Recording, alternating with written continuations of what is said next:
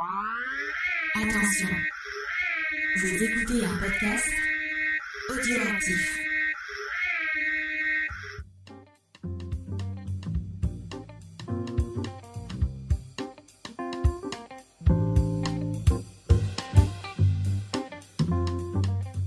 Salut à tous et bienvenue dans Manga Discovery, l'émission qui vous fait découvrir le monde merveilleux, magique et euh, cette semaine un peu aventureux du manga puisque nous lançons d'heure Hunter x Hunter. Donc on va aller, on va partir en voyage avec Gon Kiro- Kiroa et Kurapika et pas Léolio parce que tout personne n'a envie de partir avec Léolio, il est tellement chiant. Voilà. Moi, euh, c'est dit, je me suis, je me suis euh, froissé avec tous les fans de Léolio dès le début. Euh, c'est chose faite. Euh, pour faire ça, je suis accompagné d'une équipe merveilleuse et, euh, et un peu, euh, ben, un peu euh, neuve, puisque euh, les, euh, les, euh, les tauliers de Manga Discovery nous ont, tous, nous ont tous laissé tomber les uns après les autres. Euh, donc Ils on ont vu tient à les beaux jours arriver, euh, ils sont partis au bar, ils n'ont pas fait leur devoir. Exactement, exactement. On tient à remercier beaucoup Ulysse euh, d'avoir euh, d'avoir annulé tous ses projets pour euh, pour lire euh, pour Voilà. lire vite Hunter x Hunter. Et Yu Yu aussi, Oui. remplaçant officiel Et- de Diane. Voilà. Et ben on, on, on, on a on a un meilleur remplaçant. Oula Tu, tu es tu- c'est ça a été c'était dit c'était dit. C'est- J'espère qu'elle écoutera. Je pense pas qu'elle écoutera. Mais voilà le petit frère euh, le, le petit frère a battu a battu la sœur euh, dès le premier match. Euh, si elle C'est- écoute pas, c'est- ce sera répété. Ouais, voilà, répéter, modifier et surtout j'espère amplifier. Euh, tu sûr. pourras lui dire ah euh, James il a dit que t'étais euh, voilà tu te laisses euh, mettre l'insulte que tu veux. Une tarte à le maillot. voilà exactement une tartine de maillot exactement. Comment ça va Ulysse? Bah, ça va nickel et toi? Pas vu Bah, ça va jour, mais bon. ça va très bien. Pour euh, pour continuer une émission, on s'est dit euh, il nous faut quelqu'un de pertinent. On a cherché longtemps euh, autour de nous avant de, de se rappeler qu'il y avait Tétard qui était qui était prêt à répondre à n'importe quelle invitation pour parler de manga. Chercher quelqu'un de pertinent, ils ont vraiment trouvé personne, alors ils sont rabattus sur moi. hein. Non non, on est allé chercher euh, l'un des tauliers et l'un des piliers même euh, de la meilleure émission, le meilleur endroit où on parle de de manga sur Twitch, mais qui est un peu euh, Bah, on est dans le thème de l'émission, comme Togashi, on est en hiatus. Voilà, exactement. C'est parfait. Euh, on fait un gros coucou à ID, à qui on avait demandé aussi, mais qui finalement n'a pas pu venir. Oui, Euh, mais au on dernier pense- moment, on il pense- n'a pas pu, euh, mais euh, il aurait, il aurait aimé être là. On pense très fort à lui. Et euh, Twitch, euh, euh, Twitch, on- enfin, tu nous manques, ID. Reviens, reviens. On, on- Twitch a besoin de toi. voilà. Donc merci, Message merci. Tétard. d'av- Merci Tétard d'avoir répondu à, à- à- à l'invitation. Comme Et d'habitude, c'est euh, un merci. plaisir. euh, bah voilà, toujours un plaisir de discuter avec toi. Euh, sauf quand on parle de Black Panther. Euh, et euh, on va, on, un gros gros merci aussi à Lo. Euh, donc euh, Lo qui n'a pas lu euh, Hunter Hunter et Yu Yu Hakusho, qui n'avait pas envie apparemment, puisque elle a dit ah moi je l'ai pas lu, mais je connais quelqu'un qui pourrait me remplacer. Donc officiellement, on, on va on va pas t'appeler Lo pendant toute l'émission, mais euh, en plus il, il y a une partie euh, de du, du prénom de Lo dans dans ton dans ton pseudo, donc euh, ça va très bien. C'est Niglo. Salut Niglo, est-ce que ça va? Salut à tous, moussaillons Ah oui, Captain Niglo, ex- exactement. Il fallait il fallait le placer. Oh, je sens une petite brise là d'un coup, petite odeur de la mer. Voilà. Ah les, les effluves. euh, Est-ce que vous sentez euh, Et je viens les paix. D'ailleurs, tout mon est pour vous. Des délicieux bâtonnets de hérisson tendres et savoureux. Oula. Voilà. Est-ce que c'était toi au, au, au début de la première euh, euh, examen Hunter, euh, le, le mec qui avait euh, sa pipe et une, cigarette dans sa pipe? Je sais pas si vous avez remarqué. Si, si, oui. Ah, ça, ça j'avais ça, j'avais oublié ce passe. J'avais oublié ce type. Voilà, le, le, le mec qui, euh, qui, qui a l'air de picoler beaucoup, qui conduit le, enfin qui, qui euh, navigue le, le- le bateau qui amène Gon euh, hors de sa, de sa petite île euh, d'enfance. Mais on en parlera après. Oui, vas-y. Non, non, c'est c'est- c'est juste, il s'appelle le capitaine, je sais même pas s'il a un vrai nom. Oui, capitaine. Voilà, Ouais. Et bah ce sera Niglo, on va le rappeler Niglo. très bien. Oui, voilà, Niglo, c'est très bien. Euh, donc, Qu'est-ce qu'on va faire dans cette émission? Je vais vous rappeler un peu le, programme. Euh, on va commencer par des petites mini-reviews.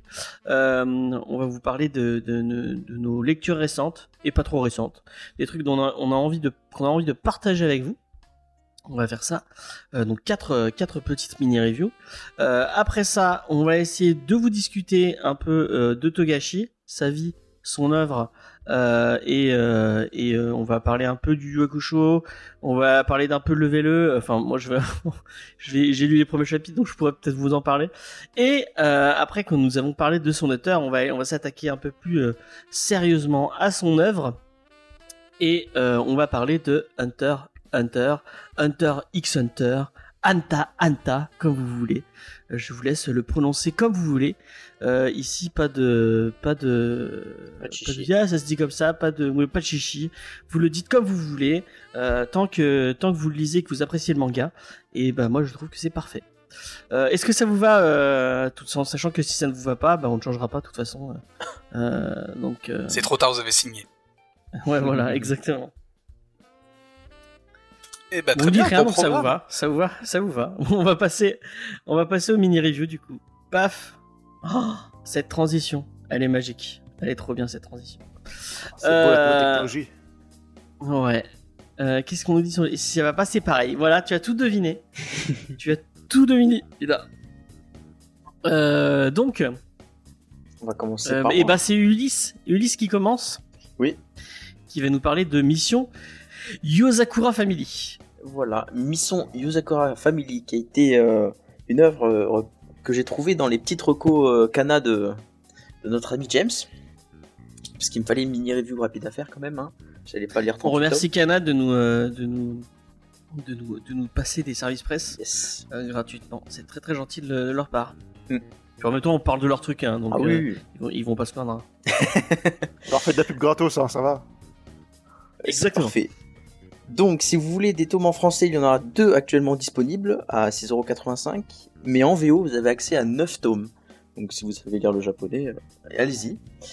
Euh, donc, euh, Mission Family, qui est un shonen, qui a été écrit par Gondarai Itsuji, un auteur assez récent, qui a commencé en 2015, euh, qui était d'abord un, auteur assez fantaisiste, avec beaucoup de vampires, de médecins de monstres, des choses comme ça.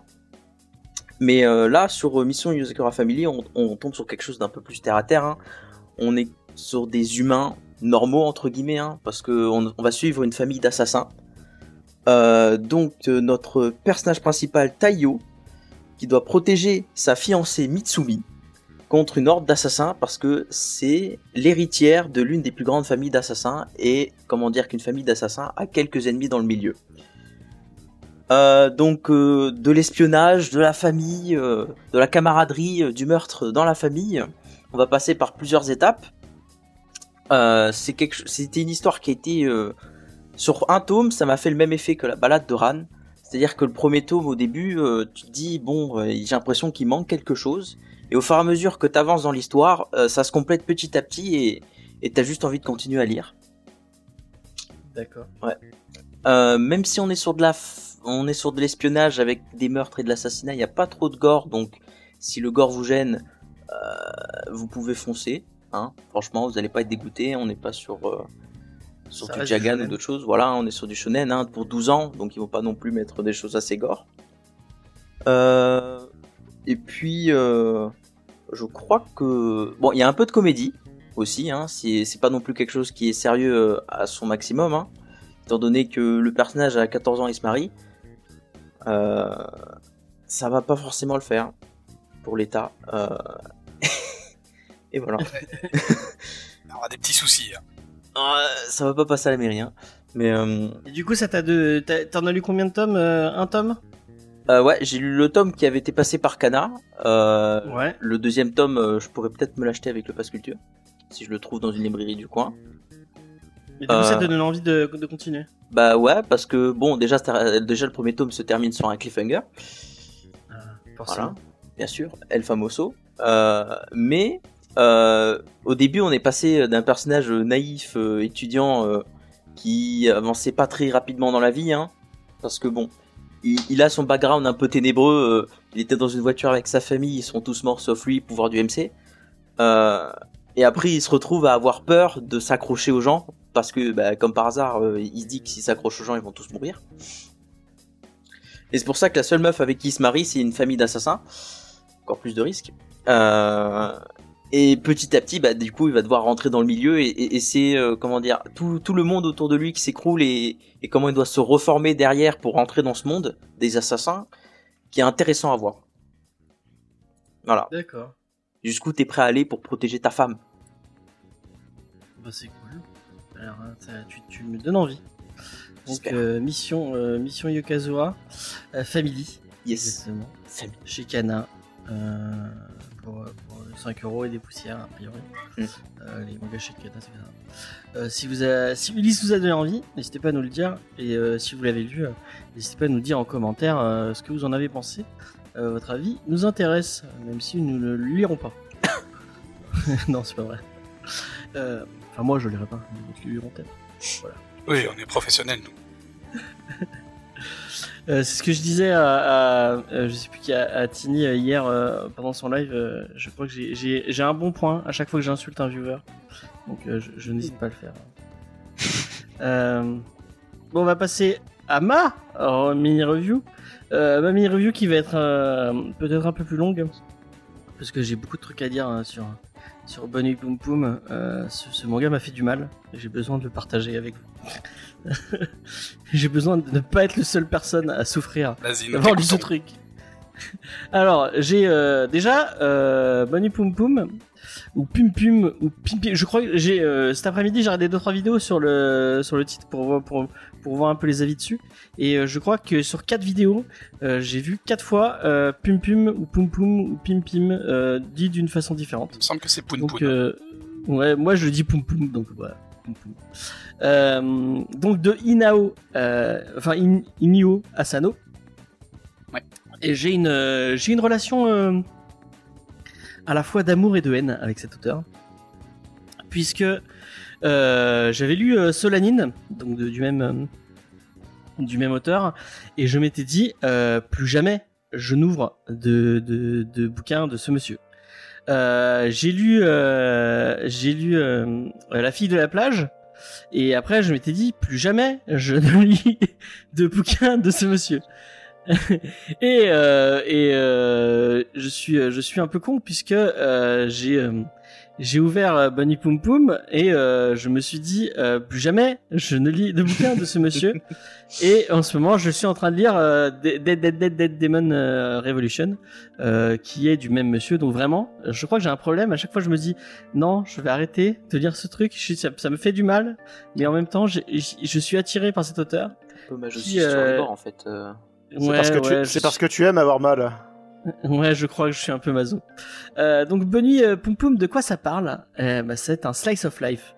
Euh, on va suivre la vie de Pum Pum euh, de ses euh, 3-4 ans a priori jusqu'à la vingtaine et et vous dire que ce monsieur a une vie triste et, et pas facile, c'est un euphémisme, je pense. Déjà, la petite particularité, je sais pas si vous avez vu sur, le, sur la couverture, il y a une espèce d'oiseau euh, bizarre. Et bien, c'est comme ça que se représente Pum Pum. Tous les gens euh, sont dessinés normalement, mais lui et sa famille sont dessinés comme ça, une espèce de petit oiseau euh, vraiment st- stylisé, très très minimaliste. Et bah, tout le truc, tu dis, mais, mais comment ça se fait? Enfin, pourquoi? Pourquoi il, il comme ça? Et en fait, c'est c'est un, des, coups de génie de ce de, de Asano. Euh, c'est qu'en fait, euh, j'ai l'impression, et on, voit en lisant, que c'est comme ça que lui se représente. Lui, il se voit comme ça dans la vie. Euh, donc Pum Pum, c'est un petit garçon qui au départ et qui même après hein, va rester très timide, très renfermé, qui, a beaucoup de mal à, communiquer avec les gens autour de lui, qui a beaucoup de mal à, s'ouvrir aux autres et qui vit dans une famille un peu dysfonctionnelle avec une mère euh, insupportable. Euh, je crois qu'on on peut le dire. Et c'est- je je- c'est au dé- euh, je crois que tu l'as lu Tétard, hein, si je dis pas de bêtises. Euh, je l'ai pas encore euh, fini. Je j'attendais. Je l'avais lu pendant un moment. J'avais fait la connerie de le lire à un moment où ça allait pas super. Ça avait pas arrangé Ah. les choses. Donc euh, j'avais Ah arrêté. Donc j'avais arrêté et j'attends. euh, là, je pense que cet été, ça va un peu mieux. euh, Je me le reprendrai peut-être, mais j'avais lu les, les sept premiers tomes. Mais oui, oui, Et, c'est euh, clairement à chaque tome, j'avais envie de me foutre une balle ou de me balancer par la fenêtre parce que c'était trop. C'est vrai. que Ça, alors euh, petit trigger euh, warning, euh, ça traite de, ça traite de thématiques assez fortes et assez Ça traite de la vie Ouais, et la vie Ouais, est on une n'a pas- on n'a pas, on a, on n'a pas tous la même vie que Pum Pum, hein, euh, vraiment euh, parce que. Bah, du moins, enfin, j'espère pour vous. ouais, ouais, vraiment. Déjà, il part, il part pas facilement. euh, je, je, je crois que c'est pas trop un spoiler, mais son père va, va, va. C'est le premier tome. mère- C'est littéralement premier, deuxième chapitre. Ouais, donc voilà. Euh, sa mère est vraiment insupportable euh, au point que, bah, à un moment, euh, il va. Enfin, euh, je, je suis pas en train de, de justifier euh, du euh, de la violence conjugale, mais bon, il y a un moment où ils vont ils vont s'engueuler et à force de s'engueuler, euh, il y a euh, il va- ils vont venir aux mains et euh, du coup, le fait qu'ils en viennent aux mains, le, le père va partir de de De la du famille. ménage. Ouais, et euh, responsable. Exactement. Et euh, du coup, Pum va avoir beaucoup de mal à, enfin, la, façon dont c'est géré et c'est vraiment pas Elfie. Enfin, je pense que c'est c'est un peu une thématique de tout le, fait que bon, les, gens gèrent les, problèmes et la violence d'une d'une façon euh, pas très maline. Euh, c'est ça va être une, une une thématique dans tout le manga.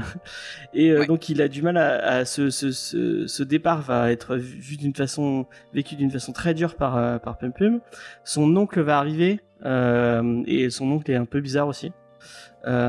Et ce qui va un peu arriver comme une étincelle dans la vie de Pum Pum, c'est qu'il est en primaire, je crois, et va arriver une nouvelle et il va complètement tomber amoureux de cette nouvelle euh, dont j'ai oublié le, le nom. Euh, mais il va vraiment, Akio. euh, ça va être Un truc comme ça. de quoi C'est pas Akio, un truc comme ça.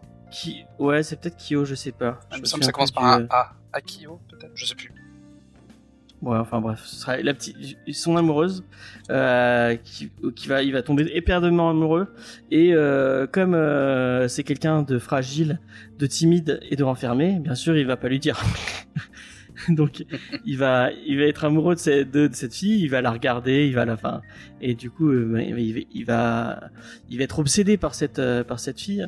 Euh, et j'ai pas trop envie de trop vous en révéler parce que ça, ça, ce serait dommage. Mais en fait, on va voir la, vie d'un mec un peu lambda japonais qui, va évoluer, et qui va vivre. Et c'est vraiment, c'est vraiment, enfin, le, le, génie d'Asano, c'est vraiment que euh, donc euh, à la fois qu'il comme il, se représente comme une espèce de petit euh, de, de petit oiseau, ça, va évoluer et en fait on, a, on, a, on comprend vite que tout, tout le manga, c'est l'intérieur et, les pensées de, de Pum Pum. Et en fait, tout et tout le monde qu'on qu'on va, qu'on va se voir est un peu, est un peu déformé euh, par la façon dont lui voit les choses. Pa- Par exemple, euh, petit exemple, euh, on voit dès, le- dès le début de son manga le, le, son prof qui est complètement fou. Mais au point, genre, il y a un moment, Même, il, pas que son prof, tous les adultes. Ouais, il y a beaucoup des adultes, mais son, son prof est assez, est assez spécial parce que genre il y a un moment où il se trompe d'une connerie et il lui dit ah oui je vais te je vais te couper la tête. Enfin, vraiment c'est on est on est dans ce genre de truc et en fait c'est euh, tu comprends que en fait c'est pas le, le prof ne n'agit pas comme ça pour de vrai, mais lui euh, il- il- enfin les agressions et les et les et les, les moments où on lui fait des reproches c'est tellement important c'est tellement euh, c'est tellement grave que lui il le ressent comme si c'était de, de la violence physique en fait et euh, il y a plein de trucs comme ça il y a, il y, a, il y a beaucoup de moments d'introspection où c'est où c'est lui qui se parle à lui-même, qui parle à Dieu. Oui, donc il parle à Dieu. C'est même uniquement ça, Ah. c'est uniquement de l'introspection ce manga. Ouais, et c'est vraiment. Un, un autre truc, c'est que euh, Poum Poum ne parle pas. C'est un narrateur qui parle à sa place. Euh, et c'est à chaque fois, il n'y a pas des bulles. Enfin, quand c'est Poum Poum qui parle, c'est pas des bulles qui vont apparaître comme ça. C'est soit ça va apparaître dans le texte comme avec des avec des parenthèses, soit il va y avoir des trucs tout noirs en dehors du euh, en dehors du texte. Ou alors ça va être ses amis qui vont parler pour lui. Ouais, et, et c'est, c'est, et, et c'est, c'est vraiment fou. Bon, encore une fois, euh, ça touche ça touche des thématiques très très dures. Euh, bah, comme un peu tout ce que fait Ino euh, Asano. Enfin, si vous avez lu Solanine, c'est la même chose. Euh, la, fille de la plage, c'est pareil. C'est quelqu'un qui fait beaucoup de, tranches de vie, enfin des, mangas tranches de vie, donc des juste des, gens qui vivent des des, vies normales, mais donc on le voit d'une façon un peu psychologique, un peu plus un peu plus quotidienne et c'est c'est vachement intéressant. Et malgré le fait que on est sur un manga donc qui est qui est pas très qui qui, qui qui ne transpire pas la joie de vivre. Euh, Non, clairement pas. quand même, c'est un, un beau manga. Franchement, c'est une belle histoire. Euh, et puis le- les dessins. Bon, là, euh, la, la couverture ne vous le dit pas, mais les dessins de Asano sont ouf. Vraiment, il y a des planches qui sont magnifiques. Euh, il a, un, il a un trait assez spécifique. Je trouve vraiment ça, ça change beaucoup de, des traits de, genre ses visages font très, font très humains par rapport à un, à un trait de manga habituel. Oui, il a une patte très particulière. Ouais, et euh, vraiment, enfin, soit vous allez accrocher de ouf, soit bah ça va pas vous, ça, pas vous, ça va pas vous parler. C'est ça, mais Bonne Nuit Poon Poon, c'est vraiment une expérience graphique, euh, autant graphique que scénaristique. Je dirais même encore plus graphique que scénaristique. Ouais, il, il il s'amuse. Enfin, vraiment, on sent qu'il, bon, pas, pas qu'il s'amuse, mais qu'il expérimente beaucoup de trucs avec le manga, Clairement. au point qu'il y a, même- il y a même des storylines qui sont un peu où, où tu, il tente un truc et puis on, bon, ça, ça, ça fonctionne pas, donc il, il, il repart sur autre chose. Mais euh, vraiment, euh, c'est, c'est assez intéressant. Et en fait, plus on va évoluer dans le manga, plus ça va devenir intéressant, plus ça va devenir introspectif. Euh, Il y a, y a un côté vraiment où tu, les subs peuvent poster. Oui, effectivement, les subs peuvent poster le petit, le petit. Emote euh, de, de Sardou, c'est un, un bonheur de voir des, des petits euh, têtes de Michel Sardou flotter comme ça dans, Moi, dans ça me les fait airs. peur. C'est- c'est- Surtout, Ah ouais. surtout, surtout en parlant d'un truc ultra dépressif, tu vois. Et bientôt, je mettrai en point de chaîne, je mettrai le, j'essaierai de mettre une, une, une alerte avec euh, Sardou qui dit euh, comment vous trouvez ce monde? Je le hais, je le hais, je hais cette époque, qui est magique. Si vous avez pas vu cette interview, allez la voir, elle est, elle est, elle est, elle est, elle est très belle. Voilà. Euh, donc, euh, bah, moi, je vous conseille très, très, très fort Bonne nuit Poum Poum.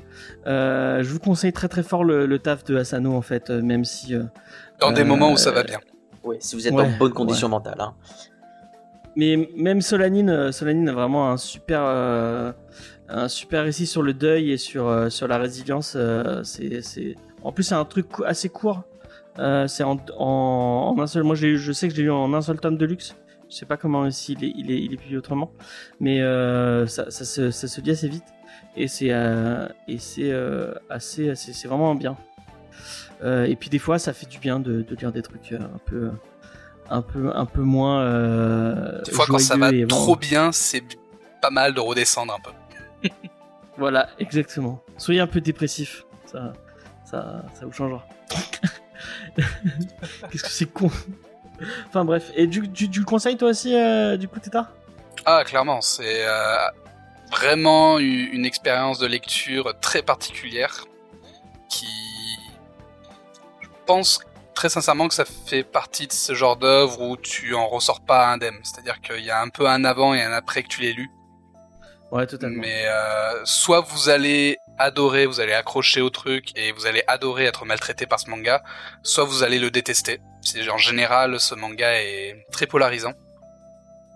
Donc euh, soyez prévenus que vous risquez de ne pas accrocher, euh, c'est- normal, c'est comme ça. Ce manga euh, est peut-être pas fait pour vous.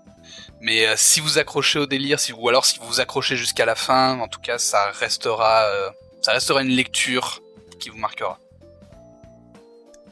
Donc voilà, Bunny Pimple, en une fois, encore une fois chez Canin, et je crois qu'il y a des éditions de luxe euh, avec des couvertures euh, spécifiques. euh, Euh, je suis pas sûr. non. Ah ouais doute. Tu me fous le doute. Moi j'ai vu, j'ai vu des une édition avec des les, où les, les les couvertures étaient un peu marquées en, je sais pas comment comment tu dis en, C'est quoi En relief en- ouais voilà ouais. Il me semble que c'est toutes les, couvertures qui sont comme ça.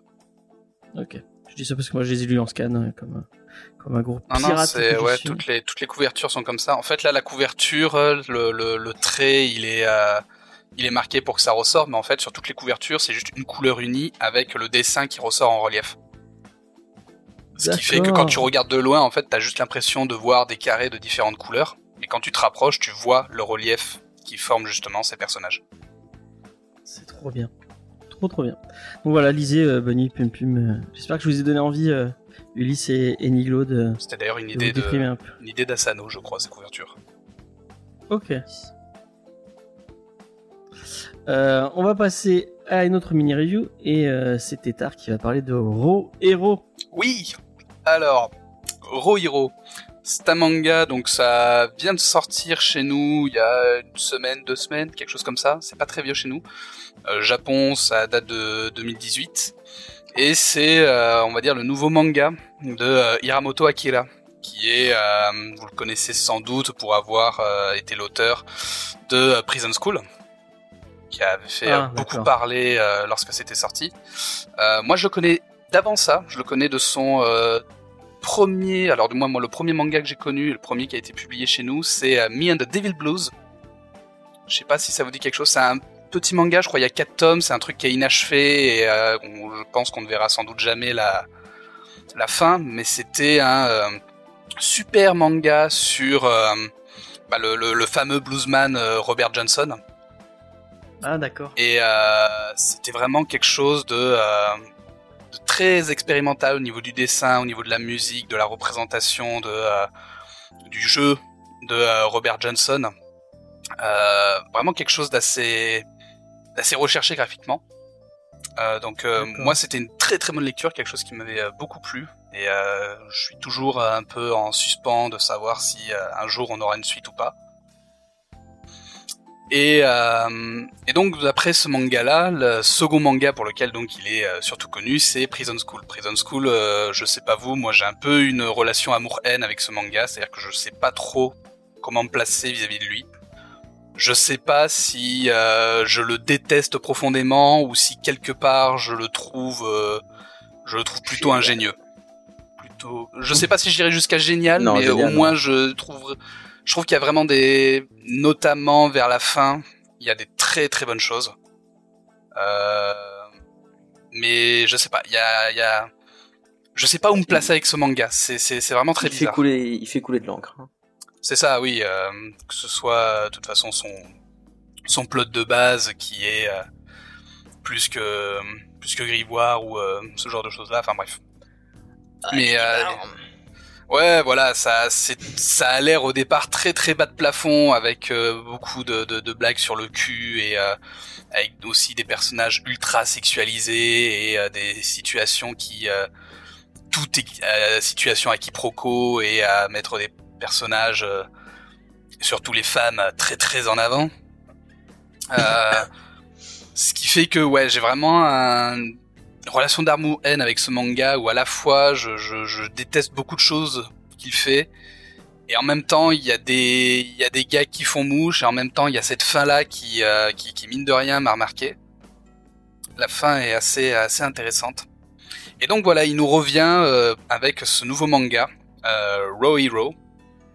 Euh, donc cette fois, on change d'univers, on quitte, euh, on quitte le, le lycée et on arrive dans un monde euh, peuplé de oh, un monde qui semble comme le nôtre, mais où apparemment il y a des super héros, des gens avec des, des pouvoirs et euh, et des sociétés qui semblent du coup bah, engager ces, ces héros avec voilà on c'est assez c'est assez vite euh, passé. On ça- on s'attarde pas trop dessus. On sait qu'ils sont là. On en voit un ou deux. Mais c'est pas ça le, le, le cœur de l'histoire. Le cœur de l'histoire ça va être euh, bah, le Chiaki donc le personnage principal qui vit avec ses euh, deux frères euh, et qui s'occupe de ses deux frères euh, alors que leurs parents sont décédés et qui est en Mhm. galère de qui est en galère de taf. C'est-à-dire que voilà il- payer le loyer c'est compliqué. Euh, mettre de la bouffe sur la table c'est compliqué. Il cherche un boulot il en trouve pas. Enfin c'est le bordel. C'est c'est pas la situation euh, oufissime pour euh, pour cette petite famille. Et un jour où il part pour euh, aller à un peu son ultime entretien d'embauche un peu la, dernière chance qu'il a il va se retrouver confronté dans un dans un train à surprend en fait une personne qui est en train d'agresser sexuellement une une femme euh, donc euh, tout simplement en train de lui peloter les fesses quoi et euh, il est tiraillé entre le est-ce que je dois agir ou et potentiellement être en retard ou ne pas pouvoir aller à mon entretien d'embauche? Ou est-ce que bah je, je, je, je, ferme les yeux et puis mon entretien d'embauche c'est le plus important quoi. Et au moment où il arrive à se convaincre que son entretien d'embauche est le plus important, il intervient. Il craque et il intervient. Et à partir de là, ça va enchaîner de quiproquo en quiproquo euh, qui va l'amener à travailler pour le gars qui était en train de euh, faire des attouchements, ou peut-être pas vraiment, sur euh, cette jeune fille, euh, qui vont l'amener dans une mission extrêmement périlleuse, euh, pour au final pas grand-chose. Ça va enchaîner de quiproquo en quiproquo, ça va être euh, très débile. Mais c'est drôle. Et moi j'ai rigolé en lisant ce truc. Et encore une fois, c'est euh, c'est comment dire? C'est débilement. Euh, alors déjà c'est comment dire? Comment il disait déjà dans la ah le le le l'éditeur avait une très bonne façon de vendre le euh, de vendre l'œuvre. Ils avaient un terme. Comment ils appelaient ça? Je peux pas t'aider du coup. Je vois pas. Euh, je, je, je... Dans la communication du truc. Attends, Tac, je tac, vais tac, tac, tac. Ouais, voilà, c'est le, le, dans le, le truc du, euh, de l'édition, quand ils essayent de le vendre, ils en parlent d'un, d'un manga sexuellement agressif. Et je trouve que ça décrit parfaitement Ah. l'ambiance, encore une fois, de ce manga. C'est-à-dire qu'on retrouve encore ce truc de, de prison school, de, euh, de foutre du, de foutre du cul des nibards dès que c'est possible. Et encore, c'est un poil moins euh, poussé que, euh, que Prison School, Prison mais School. ça, dans le sens où euh, c'est un peu moins exagéré, mais ça reste très présent, quoi. Dès le départ, voilà, il y a cette scène d'agression dans le train qui, en fait, est peut-être pas vraiment une agression, qui va mener à, un héros qui va devoir se, se travestir, qui va mener à plein de quiproquos, enfin. Et euh, moi, ça m'a rendu curieux. J'ai envie de voir, euh, j'ai envie de voir où ça va. Et euh, j'ai envie de voir est-ce qu'il va. Après voilà, Me and the Devil Blues, qui est vraiment euh, pour moi un, petit chef-d'œuvre méconnu euh, du manga. Prison School, qui euh, me laisse vraiment, euh, je, je, je sais vraiment pas où me placer par, à ce man- par rapport à ce manga, c'est c'est dingue. Autant il y a des choses que je répugne vraiment énormément dans ce manga, et autant il y a des des petits sauts scénaristiques, des petites blagues, des petits trucs comme ça qui me que j'aime beaucoup. Donc euh, je suis curieux, je suis curieux de où ça va mener. Pour l'instant, ce premier tome, euh, j'ai beaucoup aimé.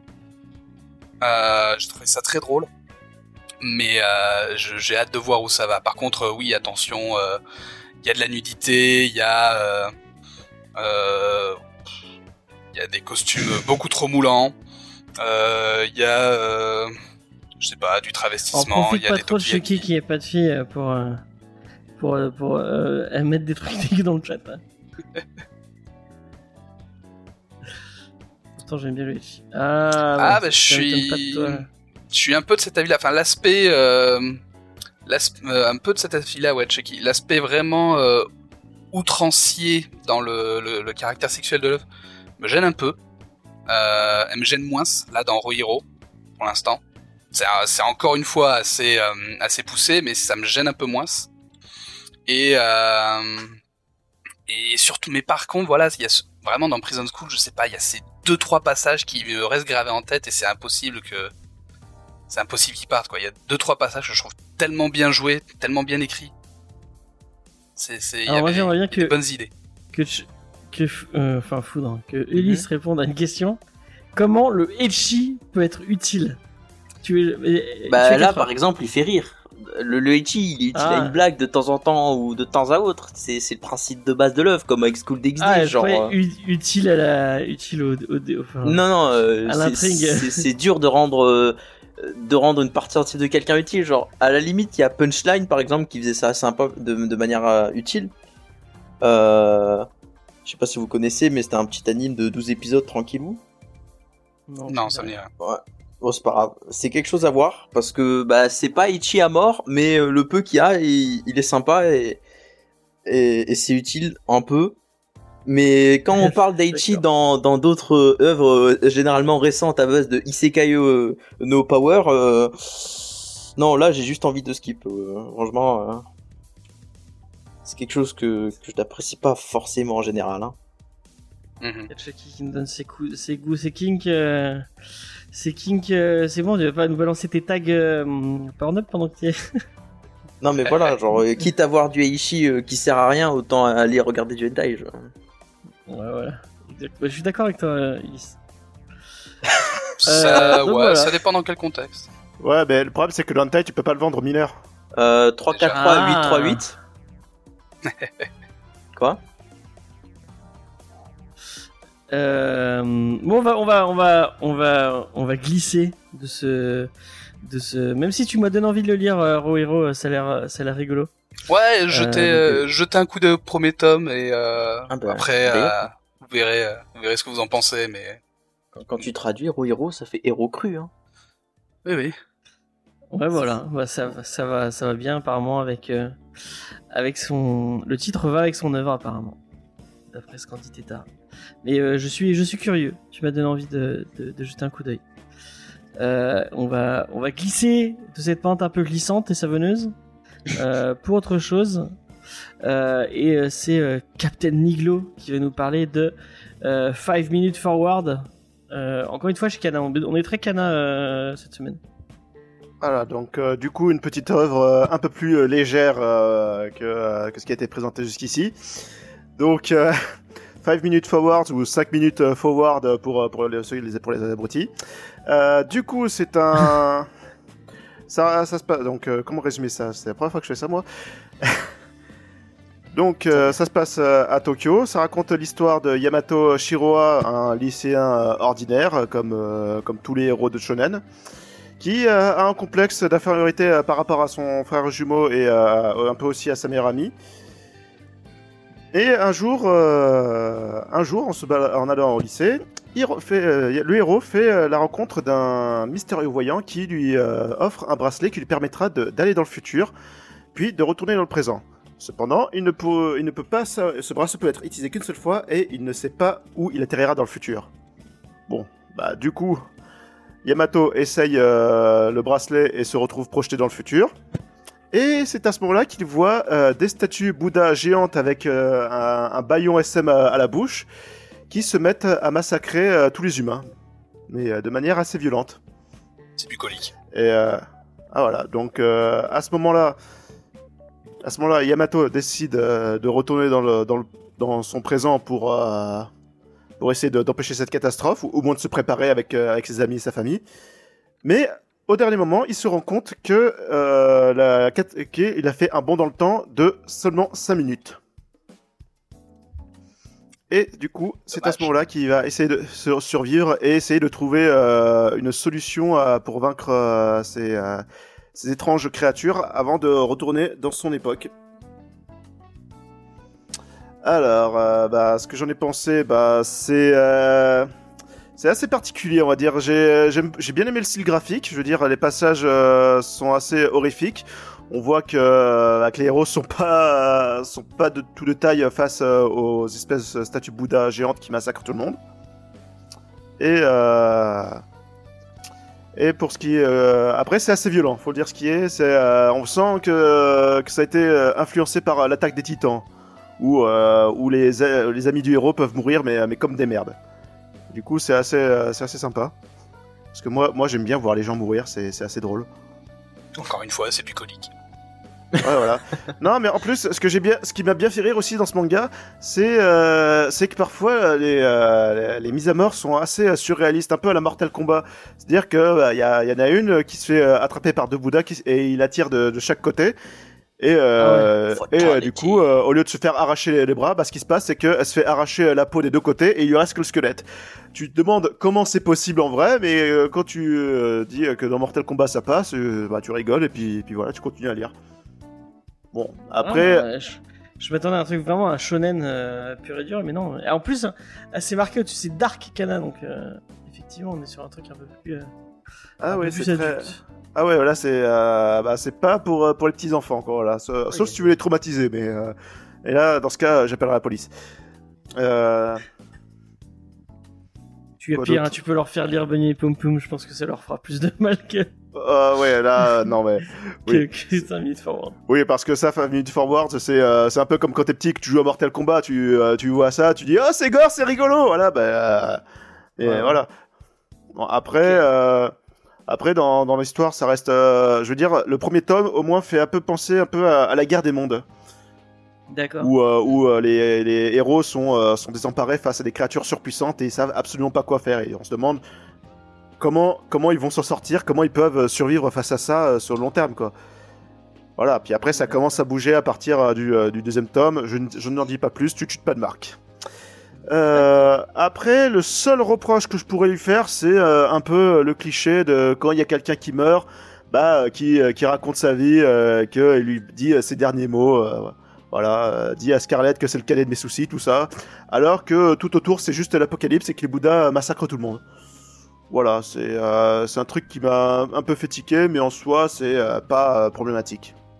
Ah, quand t'es en train de mourir, t'es très égoïste par rapport aux, Ouais. situations qui se passent autour de toi. Ouais, sauf que quand t'es en train de mourir, c'est genre euh, t'as les tripes qui sont à l'air et euh, tu peux difficilement parler, quoi. Voilà, mais le mec il tient, euh, il tient le temps qu'il faut pour continuer à parler. C'est Ah, on est dans un manga, on est dans un manga, voilà, on va pas. oui, voilà. Après, je vais pas demander de la, du réalisme non plus. Je veux dire, il y a déjà des statues Bouddha géantes qui attaquent tout le monde. Je pense que niveau réalisme, on s'en passera, quoi. après, après c'est ah, ce que, ce que j'ai beaucoup aimé aussi, c'est c'est qu'il y a beaucoup, euh, y a beaucoup de questionnements encore à se poser. Qui est, et, euh, plus tu avances dans le manga, et plus tu as des nouveaux, des nouvelles questions avec des nouveaux événements qui arrivent. Ok. Et euh, du coup, ça, ça peut donner un peu envie de lire la suite. Bon, perso, moi, ça m'a donné un peu euh, l'effet euh, Walking Dead, c'est-à-dire euh, que c'est plein de cliffhangers, et après, euh, je me dis, puis entre temps, il se passe quasiment rien. Mais euh, après, euh, je suis assez, je suis assez euh, chiant là-dessus, quoi. Mais euh, je pense que, je pense que ça pourrait vous plaire. Je sais pas si euh, tu- d'autres dans, votre- dans le tas euh, l'ont l'ont lu. Non, je n'ai Pas pas, eu la- pas cette chance.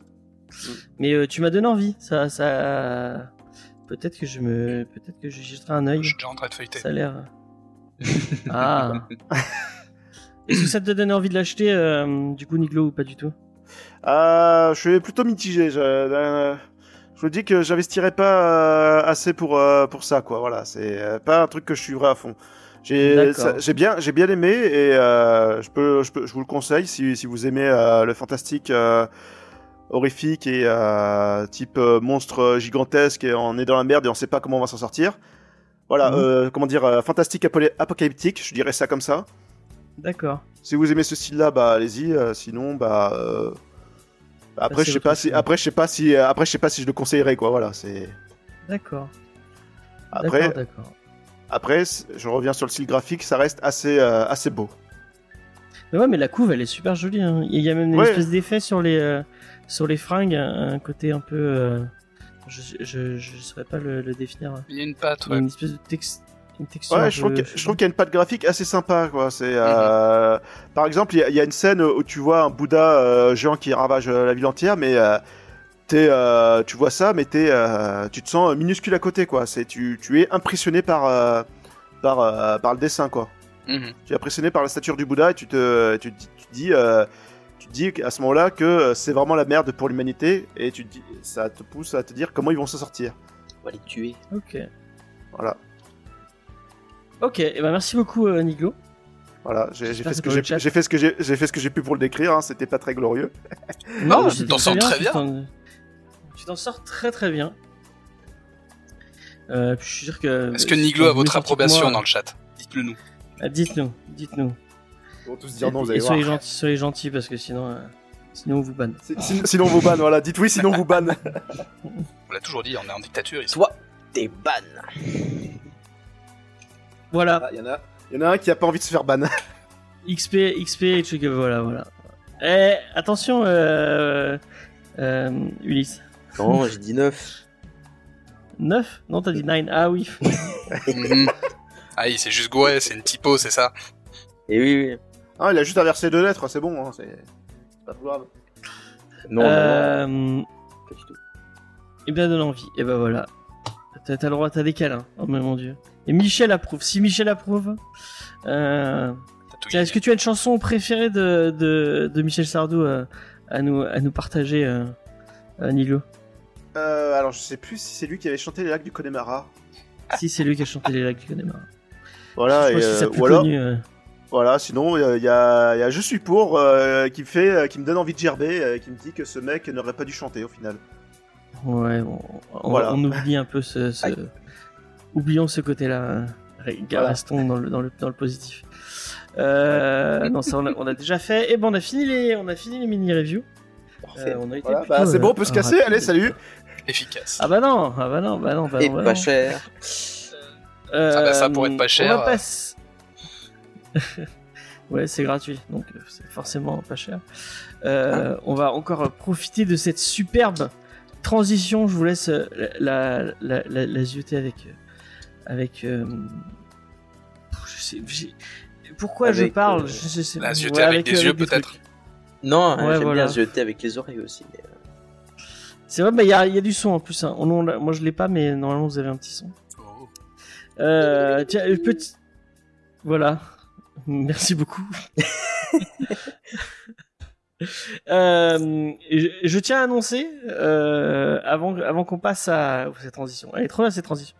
Euh, avant qu'on passe à, à- au sujet de la semaine, je vous annonce que je suis un sombre connard, puisque Oui. à l'époque, à l'époque où je regardais Hunter Hunter euh, euh, en animé et que j'attendais chaque, chaque semaine avec impatience de voir mon épisode, euh, je râlais euh, sur les openings qui spoilaient tous les personnages des arcs et tout euh, et une bonne partie des euh, des trucs qu'on allait découvrir. Et à chaque fois je disais mais pourquoi ils font ça? C'est dégueulasse je me fais spoiler c'est chiant.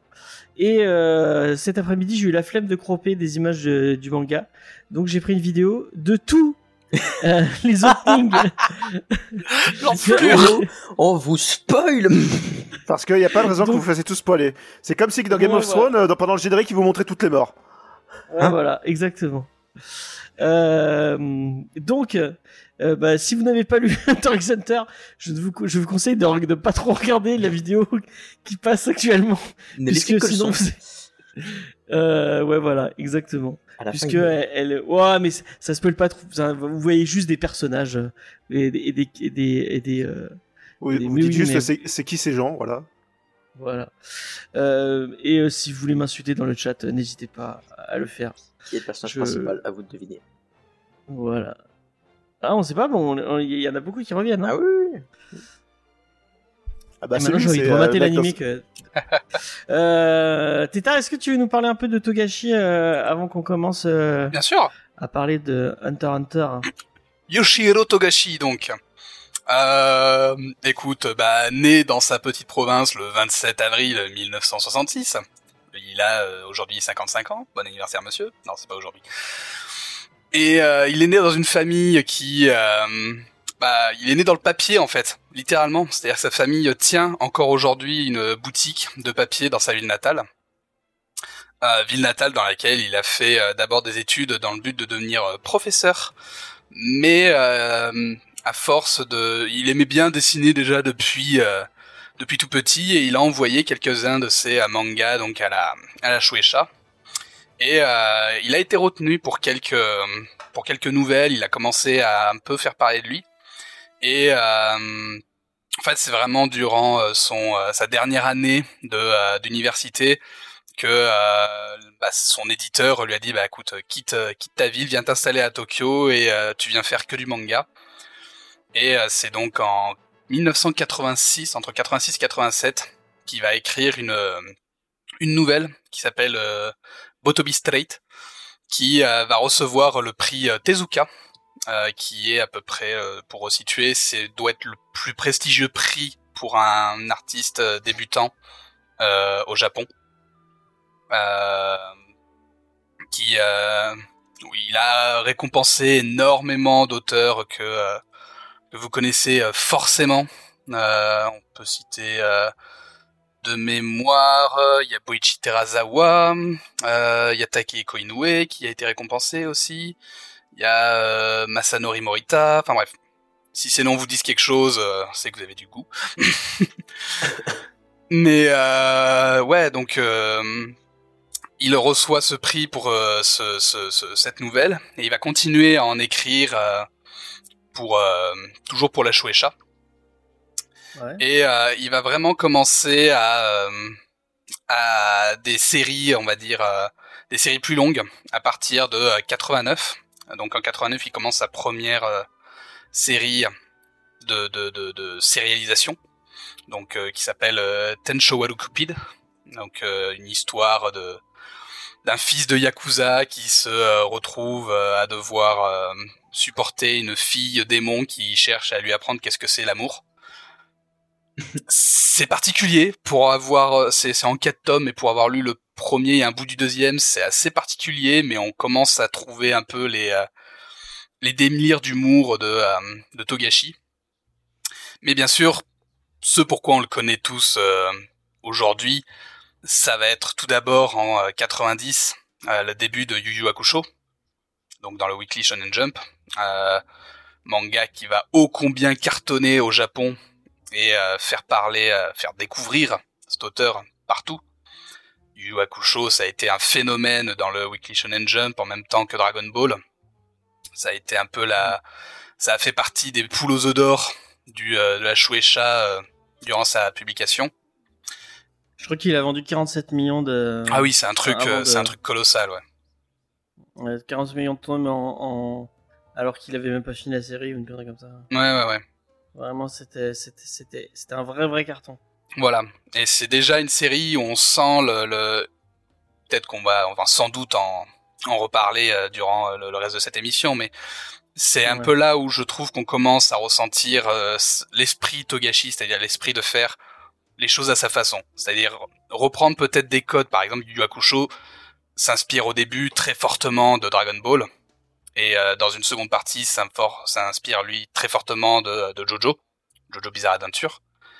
Donc euh, il reprend des, des, des codes ou des idées euh, de ses autres euh, collègues mangaka, mais il veut les reprendre à sa façon. Et c'est une des forces pour moi de ce de Togashi, c'est de toujours faire les choses vraiment par lui-même, de, de, jamais reprendre une idée telle quelle, et jamais la reprendre gratuitement. Donc Yu Yu Hakusho, ça va être donc son premier grand succès et en même temps ses premières euh, grandes frustrations et ses premières prises de bec avec euh, l'équipe éditoriale du Weekly Shonen Jump. Euh, notamment, ça va mener à la fin prématurée de, la série, parce que Togashi a juste décidé de mettre fin à la poule aux œufs d'or et d'arrêter Yu Hakusho au 19e tome, alors que la série cartonnait.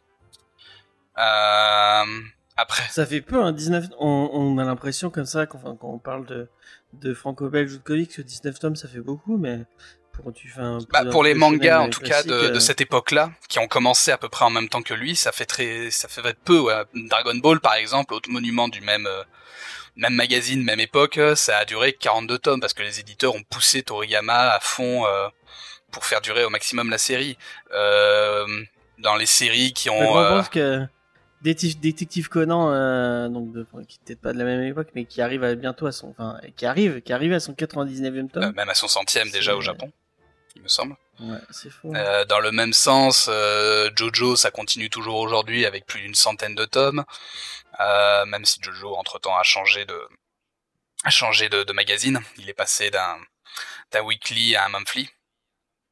Euh, mais voilà, c'est des ouais à l'époque les séries étaient des séries qui duraient bien plus longtemps et on surfait énormément sur la vague de succès. Mais voilà, Togashi, lui, il euh, il aime faire les choses à sa façon et euh, c'est peut-être quelqu'un qui se lasse assez rapidement de ce qu'il fait, qui a besoin de qui a besoin de renouvellement, qui a besoin de changer d'air, qui a besoin de changer d'ambiance, qui euh, ça, se sent dans sa façon d'écrire. euh, complètement. On va en revenir, euh, Ouais. je pense aussi plus tard dans Hunter Hunter, mais c'est quelque chose à mon avis qu'il envie Mais- beaucoup à une de ses euh, idoles, euh, Hiroaki Araki, donc l'auteur de Jojo Bizarre Adventure. Euh, ils sont d'ailleurs très amis tous les deux et ont une influence mutuelle l'un sur l'autre. Mais déjà, ça se voit dans Yu Yu Hakusho. Enfin, le, le, ça part sur. On en parlera peut-être un peu, mais ça parle. On, on parle d'un d'un truc un peu détective paranormal pour euh, partir à un truc full baston. en- C'est ça, on a un début Ouais. vraiment très euh, très comique, très comédie, avec euh, voilà un des, peu, des un petites peu slice of life. Ouais, c'est ça, un peu slice of life, avec euh, voilà des petites situations euh, mi euh, mi drôles, mi un peu euh, dramatiques, avec euh, voilà des histoires de, de fantômes qu'il faut euh, qu'il faut un peu ramener dans la bonne voie, ce genre de choses-là, avant de devenir un manga plutôt de, de combat et de baston à la Dragon Ball, pour enfin devenir dans, ce, dans ces dernières parties quelque chose de très jojoesque. Donc vraiment quelque chose, on sent qu'il qu'il a besoin d'évoluer. Donc bref, Yu Hakusho, ça marque euh, vraiment l'auteur. C'est à partir de la fin justement du Yu Hakusho qui commence à avoir ces fameux euh, problèmes de, de stress accru et notamment ces gros problèmes de dos qui vont marquer euh, d'ailleurs fortement tout le reste de sa carrière. après Yu Yu Hakusho, il enchaîne pendant deux ans avec un manga qui s'appelle Level E, Level E. ça, James touchera peut-être un ou deux mots. mais c'est encore une fois.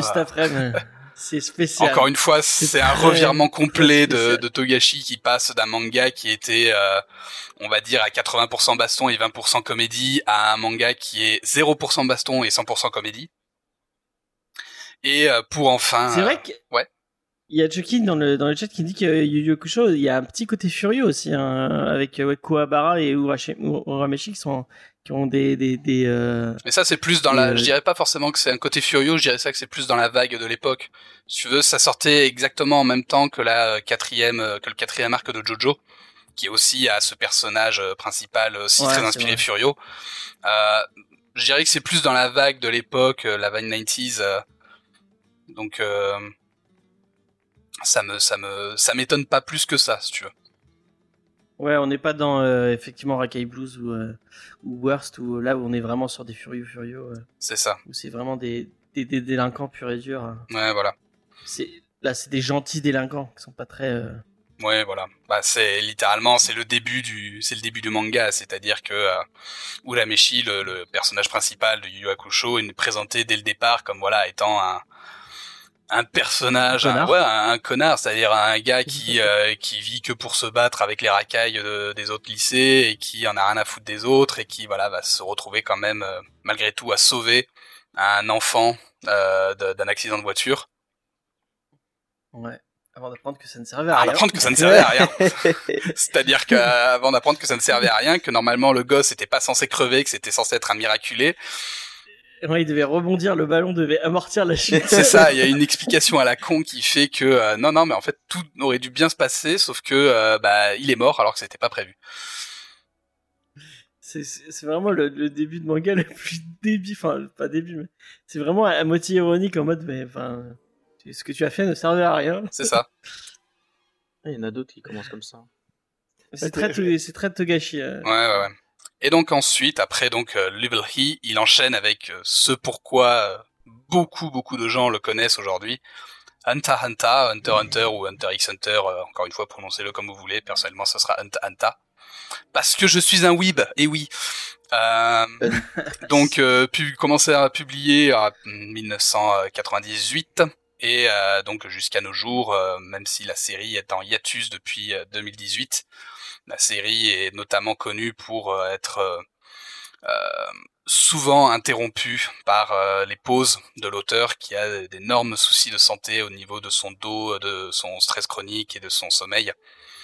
Euh, c'est sans doute quelque chose auquel on, on reviendra, mais là actuellement, Togashi est d'ailleurs sur sa plus grande pause de, de sa carrière. C'est-à-dire qu'il a, il a arrêté, il avait recommencé, puis voilà, sa dernière pause date de 2019, euh, donc euh, il n'a pas sorti de volume depuis la première semaine de 2019. Donc euh, mm. c'est, ça commence à faire assez long. D'ailleurs, c'est vous pouvez même trouver un site. Il y a un site qui s'appelle euh, Yatus, je crois, c'est Yatus Yatus. Euh, c'est un site qui vous montre une. Yatus Ouais, c'est ça. C'est vous tapez Togashi Yatus sur Google, vous tombez. Il y a un site euh, sur lequel vous pouvez voir les zones de euh, pause et les zones de publication de, de, Togashi avec tout un tas de stats, euh, nombre de chapitres publiés par année. Enfin bref, un truc assez assez complet. Mais du coup, je, je sais pas si tu sais, au Japon, ça sort comment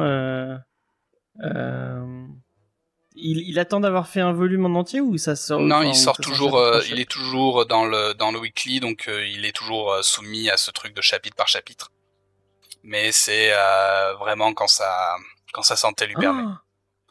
des fois, il peut. euh, Ah ouais, je viens de voir, je viens de voir le site, c'est, enfin, c'est, c'est fou. ouais, quoi. c'est ça. Si tu viens de assez voir rouge, le... en effet. Ouais, c'est ça. Donc le- les cases, euh, Il y a un, il y a un tableau avec les cases rouges et les cases. Ah, c'est c'est fou, ça. Un truc qui est intéressant aussi, c'est il y a le bouton euh, arc en haut à droite sur ce site.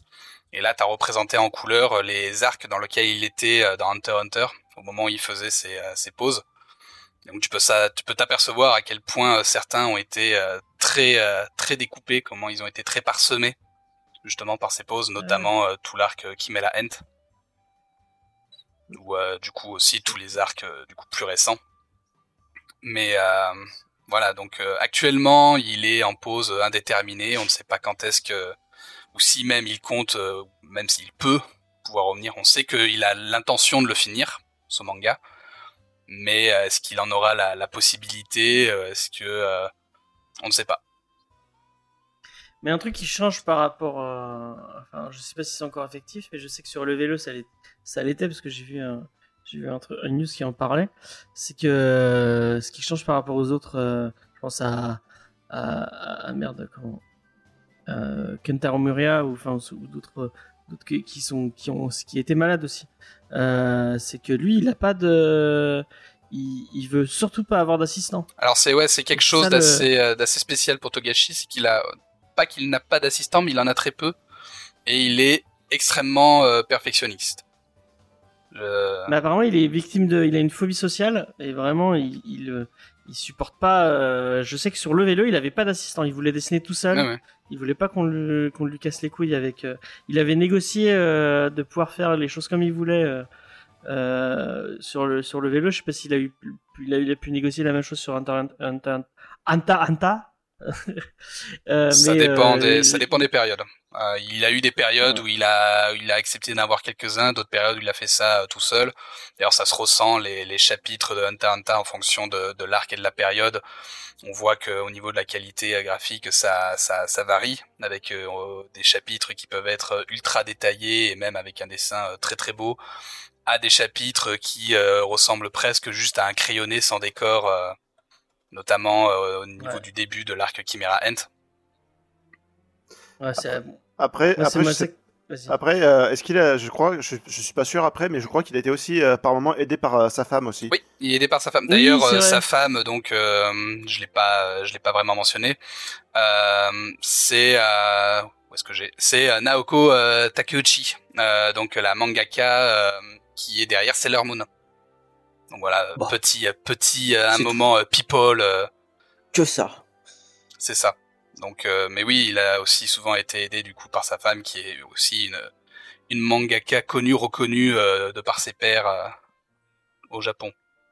C'est sœur. Ils ont d'ailleurs euh, collaboré euh, sur euh, euh, sur quelques livres pour enfants, je crois.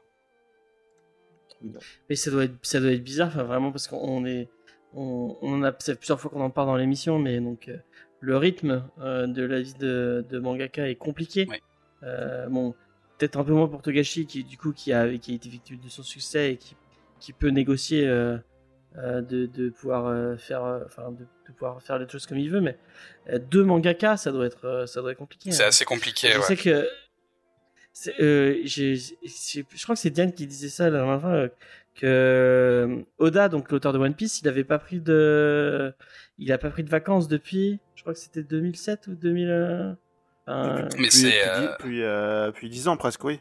C'est ça, mais c'est comme l'auteur de, je, crois de dix- je crois Naruto. qu'en 10 ans, il a juste, je crois qu'en 10 ans, il avait presque pris à peine juste 3 jours de congé, quoi. Ouais, c'est ça. C'est pareil, l'auteur de, de Naruto qui, euh, pendant la publication de sa série, a pris très peu de vacances. Il a eu le temps de se marier et tout ça, et il est parti en euh, voyage de noces après euh, que son manga soit fini, soit, je crois, presque euh, dix ans après son mariage.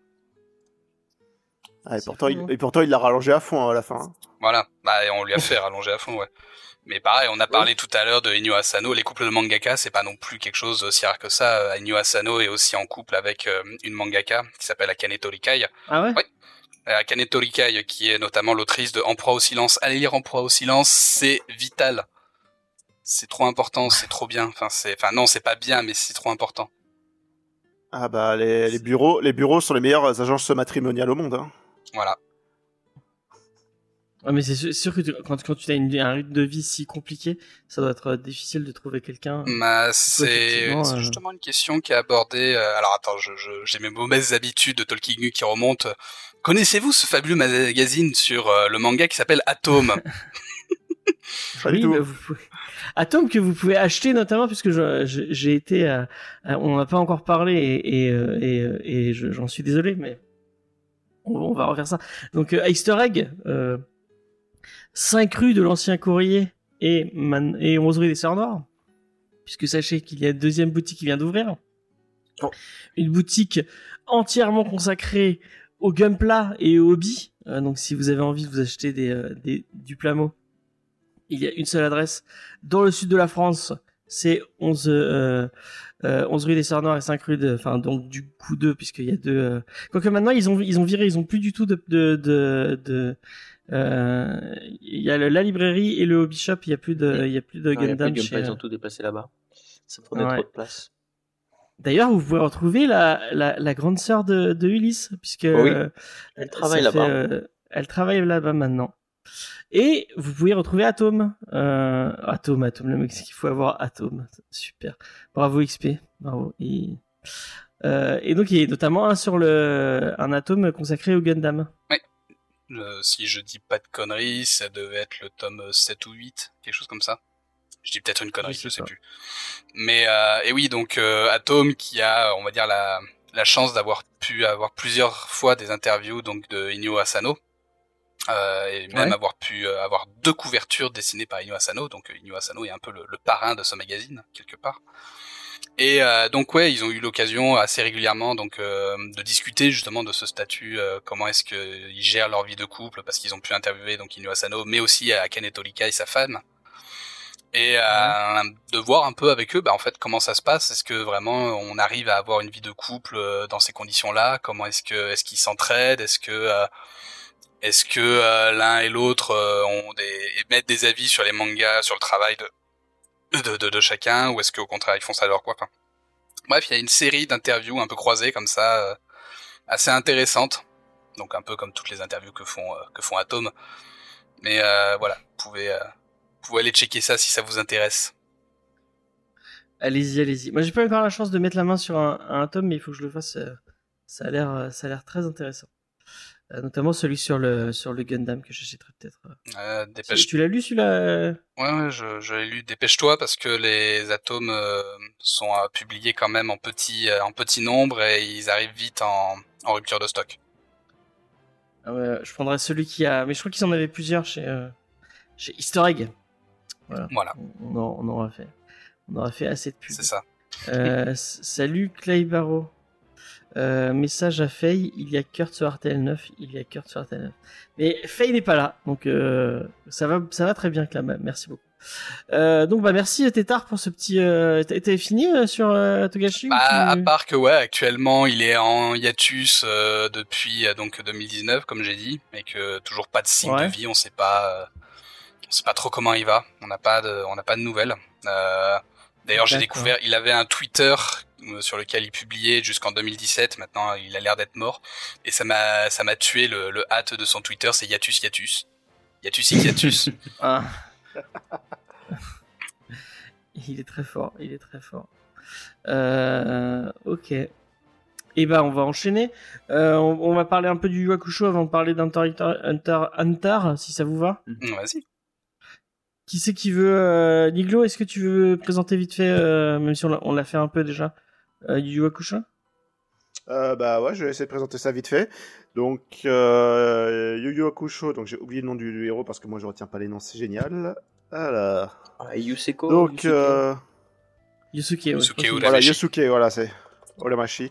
Voilà, donc euh, c'est l'histoire de Yosuke Olamashi euh, qui euh, est un, on va dire euh, une, une espèce de, qui est euh, au lycée et qui est un peu, comment dire, une racaille, on va dire ça comme ça. Voilà, c'est euh, Tout à fait. Ouais, qui, euh, qui, aura- pa- qui passe euh, qui passe son temps à sécher les cours et à se bastonner euh, avec euh, d'autres racailles quoi voilà donc euh, tous les adultes le détestent ils le considèrent comme, comme un gamin en échec scolaire tout ça voilà c'est euh, voilà mais C'est un euh, petit con. mais c'est mais voilà, c'est c'est un petit con. Mais c'est quelqu'un avec un cœur pur au final. Et euh, il le prouve parce que quand il voit un gosse euh, qui, euh, qui va pour se faire écraser par une voiture, bah qu'est-ce qu'il fait? Bah, eh ben, il va, il, va, il, va se, il va se sacrifier pour sauver le gosse.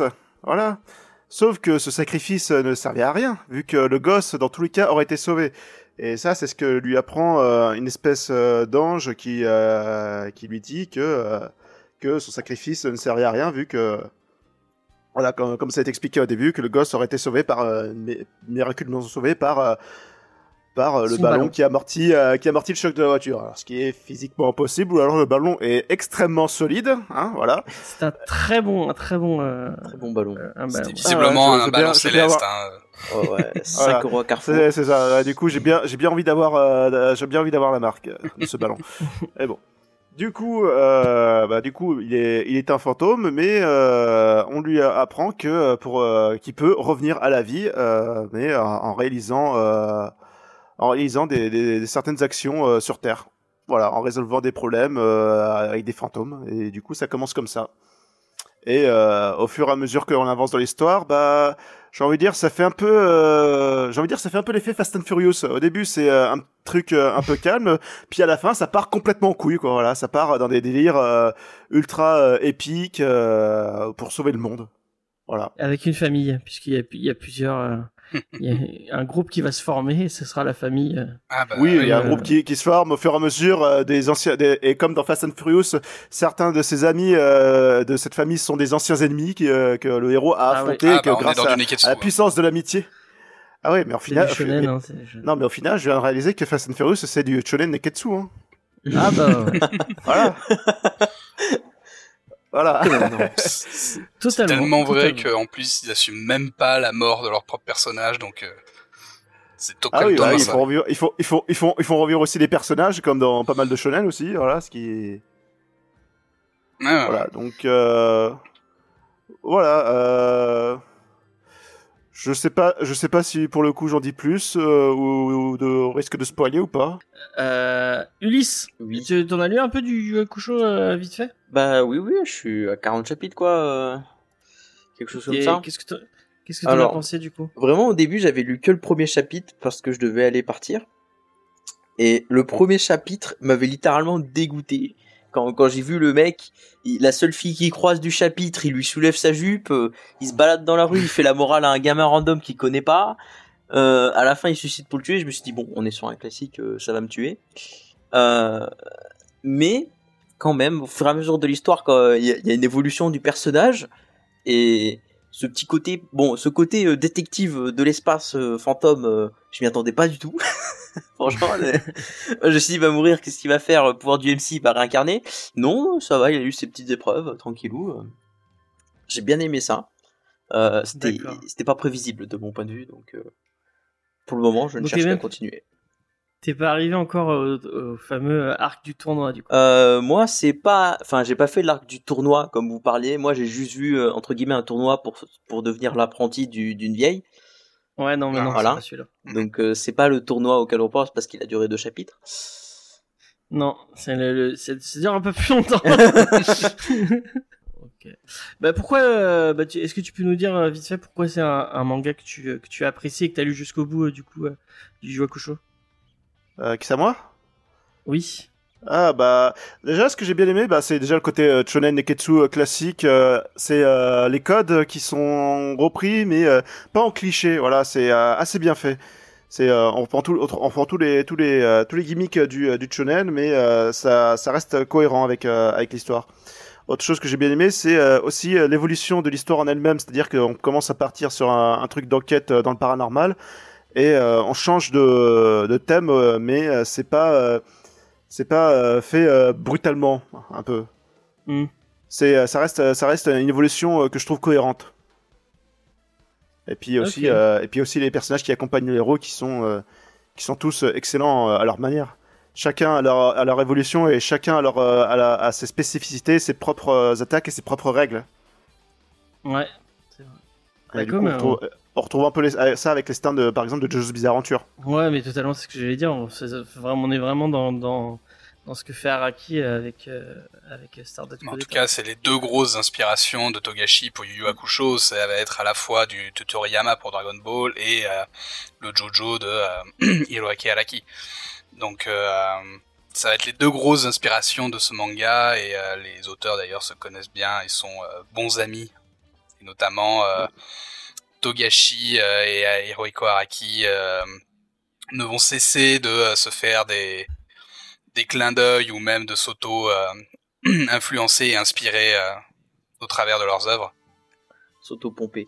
Euh, Il y a, y a qu'à voir dans la partie 4 de Josué Bizarre Adventure où euh, il y a euh, où l'hypothèse- il y aurait l'hypothèse comme quoi euh, Josuke aurait été sauvé par euh, Yusuke Oui, voilà. quand il était petit.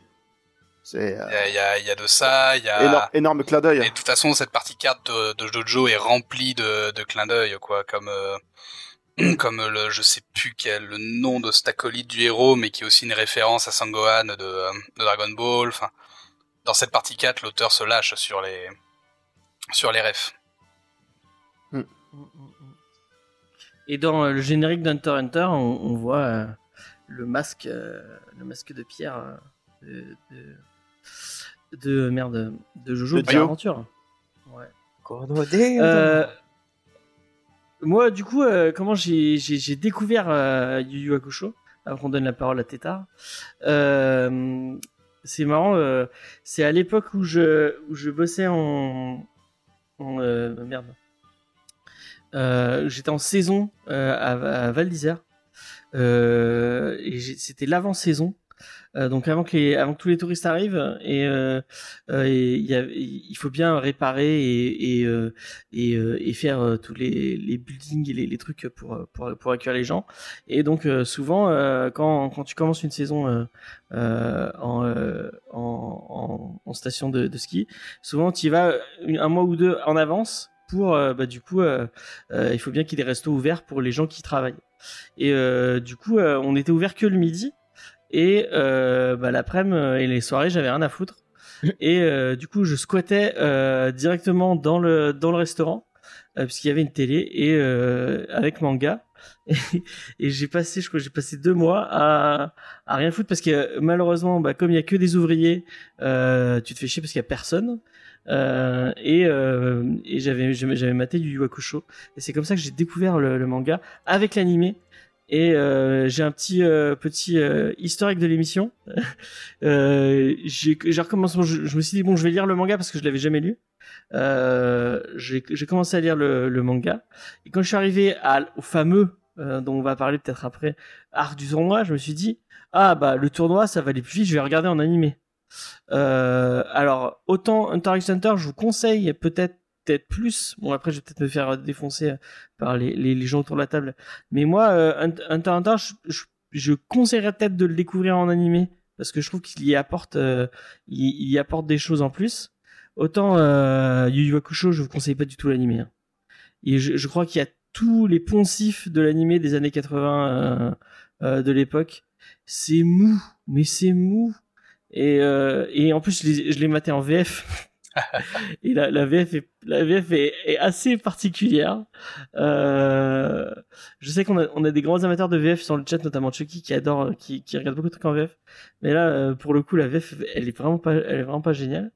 Euh, et euh, moi, euh, je suis pas très très fan. Enfin, vraiment, euh, Yu Yu Hakusho, je sais, je sais même pas si je, ouais, non, je finirai, je pense, parce que j'ai envie de savoir comment ça finit. Et en plus, j'ai été spoilé euh, sur euh, deux trois trucs parce que j'ai regardé une vidéo de, je crois que c'est de Az qui parlait de Toguro, euh, parce que je, je j'ai- j'aime pas du tout le body horror.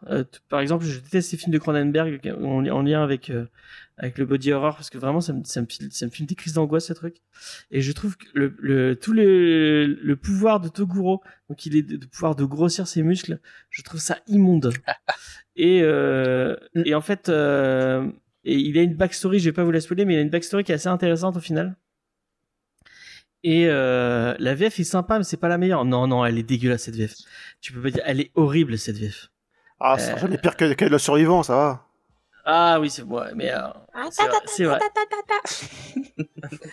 ouais, mais ça c'est ça c'est hier en VO, hein, le le ta ta ta ta ta ta ta Oui. euh, de de de De de, de Kenshiro. De Kenshiro. Inspiré de Bruce Lee. Exactement. Euh, euh, mais euh, je trouve vraiment, euh, Yu Yu Hakusho, c'est le proto euh, Hunter x Hunter.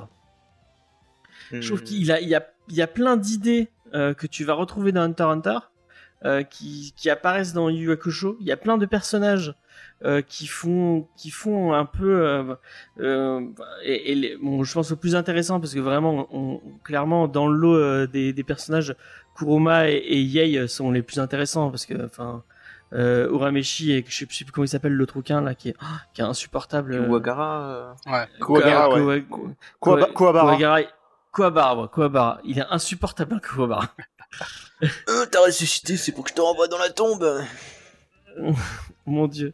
Mais tu vois, c'est, c'est de pire en pire, je trouve. Euh, ah, ouais, enfin, bon, bref. Euh, c'est donc, c'est une tsundere, euh, quoi. c'est- Sur- Surtout Ouais, qu'après, ouais, à la surtout que plus on avance dans l'histoire et plus je trouve qu'il sert à rien après, mais bon, ça c'est. Oui, Eh, mais- j'avoue, c'est vrai. Typical tsundere, je suis désolé. Totalement, totalement. Euh, et je trouve qu'il y y a beaucoup plus d'idées euh, intéressantes dans, dans Hunter Hunter et on sent que euh, ouais, j'en discutais avec Tétard et apparemment il, va- pas être d'accord avec moi, mais euh, moi j'ai vraiment l'impression que sur euh, sur sur Yu Kusho, c'est Togashi qui s'essaye à un style qui qui, qui je sais pas s'il le maîtrise, mais en, tout cas tu sens que c'est pas ce qu'il a envie de faire de base. Et il s'amuse parce qu'il joue avec les codes, mais on n'est pas sur euh, sur du euh, sur du sur du euh, su- enfin t'as- on a l'impression qu'il il se cale à l'histoire de shonen neketsu de base. Et dit bon on va rester sur ce, ce, ce cadre classique et je vais essayer de m'amuser dans ce cadre classique. Et euh, tu sens bah, qu'il s'ennuie il s'ennuie très vite quoi. Et, là, pour preuve la, la série c'est fini. Alors que de Hunter Hunter il a il a dû discuter encore plus avec Araki. Et euh, tu sens bah, qu'il est complètement libre et qu'il fait fait ce qu'il veut. Et qui euh, enfin tu vois bien que les arcs qui changent totalement euh, on en parlera après quand on parlera d'Hunter Hunter mais d'un arc à l'autre les ambiances sont complètement différentes. Et c'est assumé. Alors que dans Yu Yu Hakusho bah c'est du neketsu enfin même euh, enfin le- l'arc de tournoi parce que vraiment est-ce que c'est c'est- c'est le c'est le seul truc intéressant? Enfin après je suis pas allé plus loin. Peut-être que le l'arc d'après est intéressant mais c'est c'est pas ce que je- je- j'en ai entendu dire et j'ai l'impression que c'est pas ça que retiennent les gens. Euh, ce que retiennent vraiment les gens c'est ce, ce, ce fameux tournoi où, où il se passe plein de trucs et où, où il y a où elle est, elle est là l'in- l'ingéniosité de Togashi alors que dans Hunter Hunter euh, il, s'amuse tout le long et et, euh, bah, quand il en a marre d'un truc euh, il passe à autre chose quoi. Non enfin je sais pas. Je vais laisser Tétard aller plus loin sur ce et peut-être me, contredire. Alors je pense pas que je vais te contredire, dans le sens où je pense que nos avis sont pas si différents que ça. Juste que moi personnellement, je suis beaucoup plus enthousiaste à la lecture de euh, de Yu où moi je trouve au contraire beaucoup plus de, de qualité peut-être que que tu n'en que tu. Euh, notamment, alors après, je vous le verrez sans doute après quand on parlera de Hunter Hunter. Je pense pas forcément être le plus objectif au monde sur euh, sur Togashi. C'est un auteur que que j'apprécie énormément, surtout sur ces euh, sur ces deux séries. Et euh, et euh, notamment voilà quand j'ai redécouvert, euh, enfin quand j'ai découvert Yu Hakusho que je n'avais pas vraiment lu jusque là. en fait, ça m'a fait un tel bien de retrouver euh, quelque chose de, de Togashi euh, avec le le manque de Hunter Hunter depuis euh, depuis si longtemps, ça me ça m'a fait une bouffée d'air frais de retrouver Togashi. Donc euh, je voilà, pour moi ça a été vraiment une lecture plaisir. Euh, J'aime beaucoup euh, ce qui est fait, c'est c'est l'ultra classique et en même temps c'est c'est tout est réimaginé à la sauce Togashi et avec des des influences qui font plaisir. Moi, je suis en train d'arriver. Là, j'ai quasiment euh, fini le, manga. Il doit me rester euh, 5 tomes, quelque chose comme ça.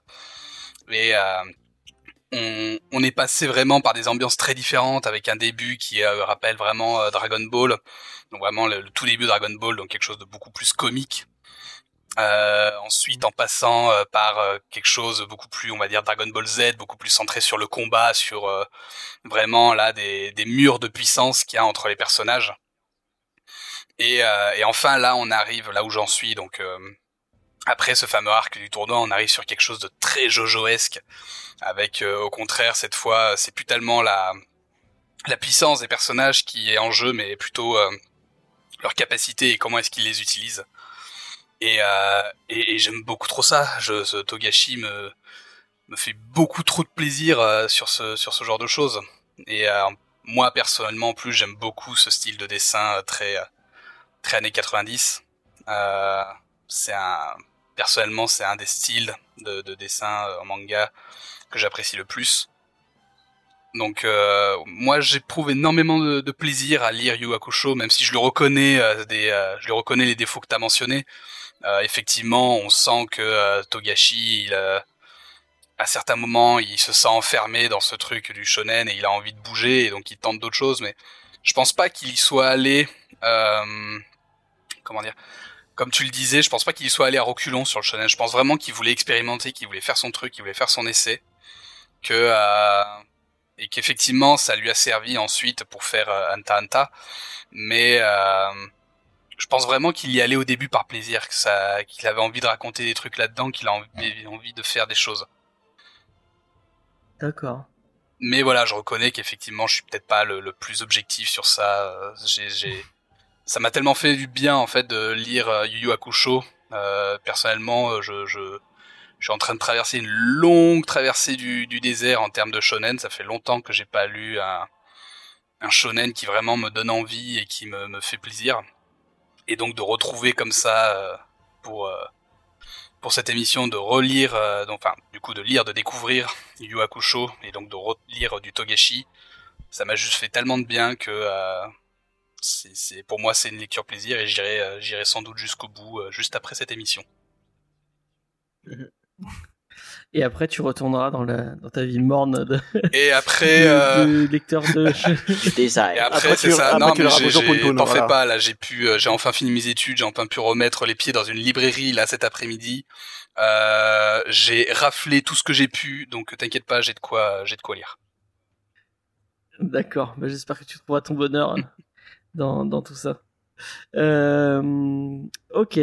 Et bah, euh, du coup, euh, en, en faisant le, un petit tour de table, et peut-être on va commencer par Ulysse, qui en a lu, qu'on a lu le moins. Ouais. Est-ce que c'est quand même un, une Yu Hakusho, un, un manga que tu recommanderais autour de toi ou pas? Euh, Oui, franchement, il y a eu un début, un, un, début difficile, mais ça, ça ne va ouais. qu'en mieux. Et, et franchement, si vu de ce que j'entends que vous en dites, j'ai l'impression que ça continue comme ça sur tous les chapitres. Et étant donné que c'est déjà bien à lire euh, aux alentours euh, du dixième chapitre euh, et que vingtième chapitre c'est super cool, trentième aussi, franchement, si t'arrives au centième et que ça fait que d'aller de mieux en mieux, il y a que continuer, il faut foncer. Hein. Ok, ok, ok. Même sa fin sans spoiler est vraiment étrange, c'est pas un climax, ça finit comme ça. Ouais, on va, on va pas spoiler, on va pas spoiler. On va pas spoiler la fin, mais oui, on a déjà dit qu'effectivement c'était un ras-le-bol de, de Togashi qui a envoyé tout péter ses éditeurs et qui a fini son manga euh, comme euh, bah voilà, il l'a fini sur un coup de tête. Il n'a pas eu envie de le, il a pas eu envie de le finir, donc il a bâclé, euh, il a bâclé sa fin et il est parti faire autre chose. Personnellement, je trouve, même, si, personnellement, je trouve que même si la fin euh, est peut-être un peu bâclée volontairement, je trouve que quand même elle a un certain sens, euh, je trouve. C'est, euh, je sais pas comment dire ça, mais c'est euh, c'est comme quand on vit une aventure ou comme quand on grandit tu vois c'est ouais voilà c'est un peu comme euh, quand on est adolescent et puis après qu'on passe à, à, la vie adulte je pense. Mmh. moi j'ai hâte ça euh, ouais. comme ça comme fin. Moi j'ai hâte de la découvrir. T'es le seul qui l'a lu du coup on l'a pas lu donc on, on, pourra pas on pourra pas te contredire. Mais ouais et je voulais dire un truc que j'ai oublié. Est-ce que Ulysse tu le conseillerais à Diane? Tiens pour bon après Diane c'est pas du tout son style de d'histoire euh, ouais, elle, elle, en trouvera beaucoup de choses à redire. Hein. Rien que le premier chapitre, elle va froncer des sourcils. Euh... ah oui, clairement. Il y a, il y a, il y a beaucoup, il y a beaucoup, il y a beaucoup cette idée de fille, faut la protéger. Euh, bah, avec sa, sa, copine déjà de base, hein, qui à chaque fois, bah, c'est elle qui se fait enlever ou il lui arrive des problèmes, il vient l'aider. Euh... Mm, mm, bon. Après, il y a la sœur de comment il s'appelle de, putain, de, de qui est un peu plus euh, badass et un peu mm. plus. Bon, même si elle fait pas grand chose. Ou la mère aussi. Oui, mais elle, elle, elle, elle apporte, euh, par, pareil, euh, je trouve que les personnages féminins n'apportent pas grand chose à l'histoire, à part peut-être, euh, à part peut-être euh, la guide. Euh, ouais, comment s'appelle Botan, qui elle, ouais, elle sert, sert plus comme que guide et de soins pour pour l'équipe. Ouais, surtout au début. Et, Oui, après, c'est vrai qu'à la Ouais. fin, oui, après, elle, euh, je spoil pas, mais voilà, c'est. Bah, dans le tournoi, elle sert pas à grand chose, effectivement. Ouais, bah, c'est pas, c'est pas une combattante, Euh, mais c'est clair que voilà, c'est, euh, on, va dire, on, va dire, on, va dire, que c'est les personnages qui encouragent, voilà. c'est, bah, euh, il y a clairement, ça dans les c'est- shonen. euh, c'est shonen début Ah, des bah, années le choral, 90, euh. c'est sûr que c'est un défaut qu'on, qui est inhérent au shonen de cette époque-là. Donc euh, c'est sûr que si c'est quelque chose qui euh, doit, euh, qui vous rebute à la lecture, donc c'est pas forcément la lecture qu'on peut vous conseiller. Euh, du coup, pareil, euh, pareil, le style, que... pareil, euh, le style graphique, je le trouve, je trouve qu'il a mal vieilli au niveau style graphique après. Donc c'est on aime ou on n'aime pas. Personnellement, ça me gêne pas, mais si ça vous rebute, euh, c'est euh, logique. Je conseillerais d'abord euh, Hunter Hunter avant de passer sur Yu Hakusho à la limite. Effectivement, voilà, c'était ma question. Est-ce que t'es un, est-ce que Nico, c'est un, Hakusho, c'est un manga que tu recommandes assez facilement ou tu dirais plus aux gens d'aller- de, de découvrir Hunter Hunter Hunter et puis après de, Bah, de- ça, dé- donc, ça dépend si euh, si euh, je- si j'ai en face de moi une personne qui aime bien les shonen neketsu, alors ça, euh, je le recommande à 100%. Mais euh, pour une personne qui euh, qui s'y connaît pas trop euh, en manga, euh, je lui conseillerais d'abord Hunter x Hunter et ensuite euh, si euh, cette personne adore le style de Togashi, alors euh, je lui conseillerais d'aller voir après euh, Yu Hakusho. ok. De, de ce que j'ai vu par contre des, des 40 premiers chapitres, euh, pour moi j'avais l'impression que c'était littéralement un, un projet test de Hunter x Hunter. Avec cette idée de, de Raiden, d'énergie euh, que t'accumules pour faire ton propre skill, euh, ton attaque et tout. euh, Non, c'est beaucoup moins. Mais côté même ça, dans- euh. Sans spoiler, même même dans Hunter Hunter, ça arrive, euh, ça arrive pas tout de suite. Ah oui, ça arrive tard, mais j'ai l'impression ça- qu'il ça prend du arrivé un moment où il s'était dit que c'était un, un truc nécessaire pour pouvoir passer son état, son, son histoire au, au niveau supérieur, parce que on peut se rappeler que sans même utiliser euh, son pouvoir entre guillemets, euh, Gon il fait voler des dalles, euh, il casse des arbres. Euh, Enfin bon, Mm. c'est un gamin de pense- 12 ans je non pense plus. Je pense que c'est quand même, je sais pas, après je suis pas sûr que ça a été prévu dès le départ, mais je pense selon moi qu'il avait prévu euh, depuis un moment l'utilisation de ce, de ce pouvoir. Ah oui, mais ouais, c'est sûr que bah si on si on était dans une histoire sans l'utilisation de ce pouvoir, l'histoire allait très vite stagner. Hein. Mm, mm, mm. Ah oui, c'est, euh, Chucky, Chucky dans le chat nous dit on a oublié Genkai, effectivement, un personnage euh, féminin fort, Genkai, Oui. euh, assez, euh, assez, euh, euh, euh, en plus c'est un personnage euh, vieux, ça, Mhm. ouais, ça, Ouais. ça, ça change. euh. C'est vrai. la version, euh, euh, la version euh, féminine et utile de euh, de Tortue Géniale Effectivement. Et, inté- et intelligente aussi. et intelligente. Ouais. Et moins perverse. Oui. Ou alors qu'il le garde plus, qu'elle le, euh, le garde un peu plus pour elle en tout cas. Euh, du coup, bah voilà, bah moi je conseille quand même. euh, je pense que malgré tout, euh, peut-être pas autant qu'un Naraki, je pense que Yu c'est un, c'est un, c'est c'est ce que j'ai, ce que j'ai l'habitude de dire, c'est un peu, je pense, le mangaka, enfin le manga préféré de tes mangaka. Et je pense qu'il a, il a marqué beaucoup de monde dans le.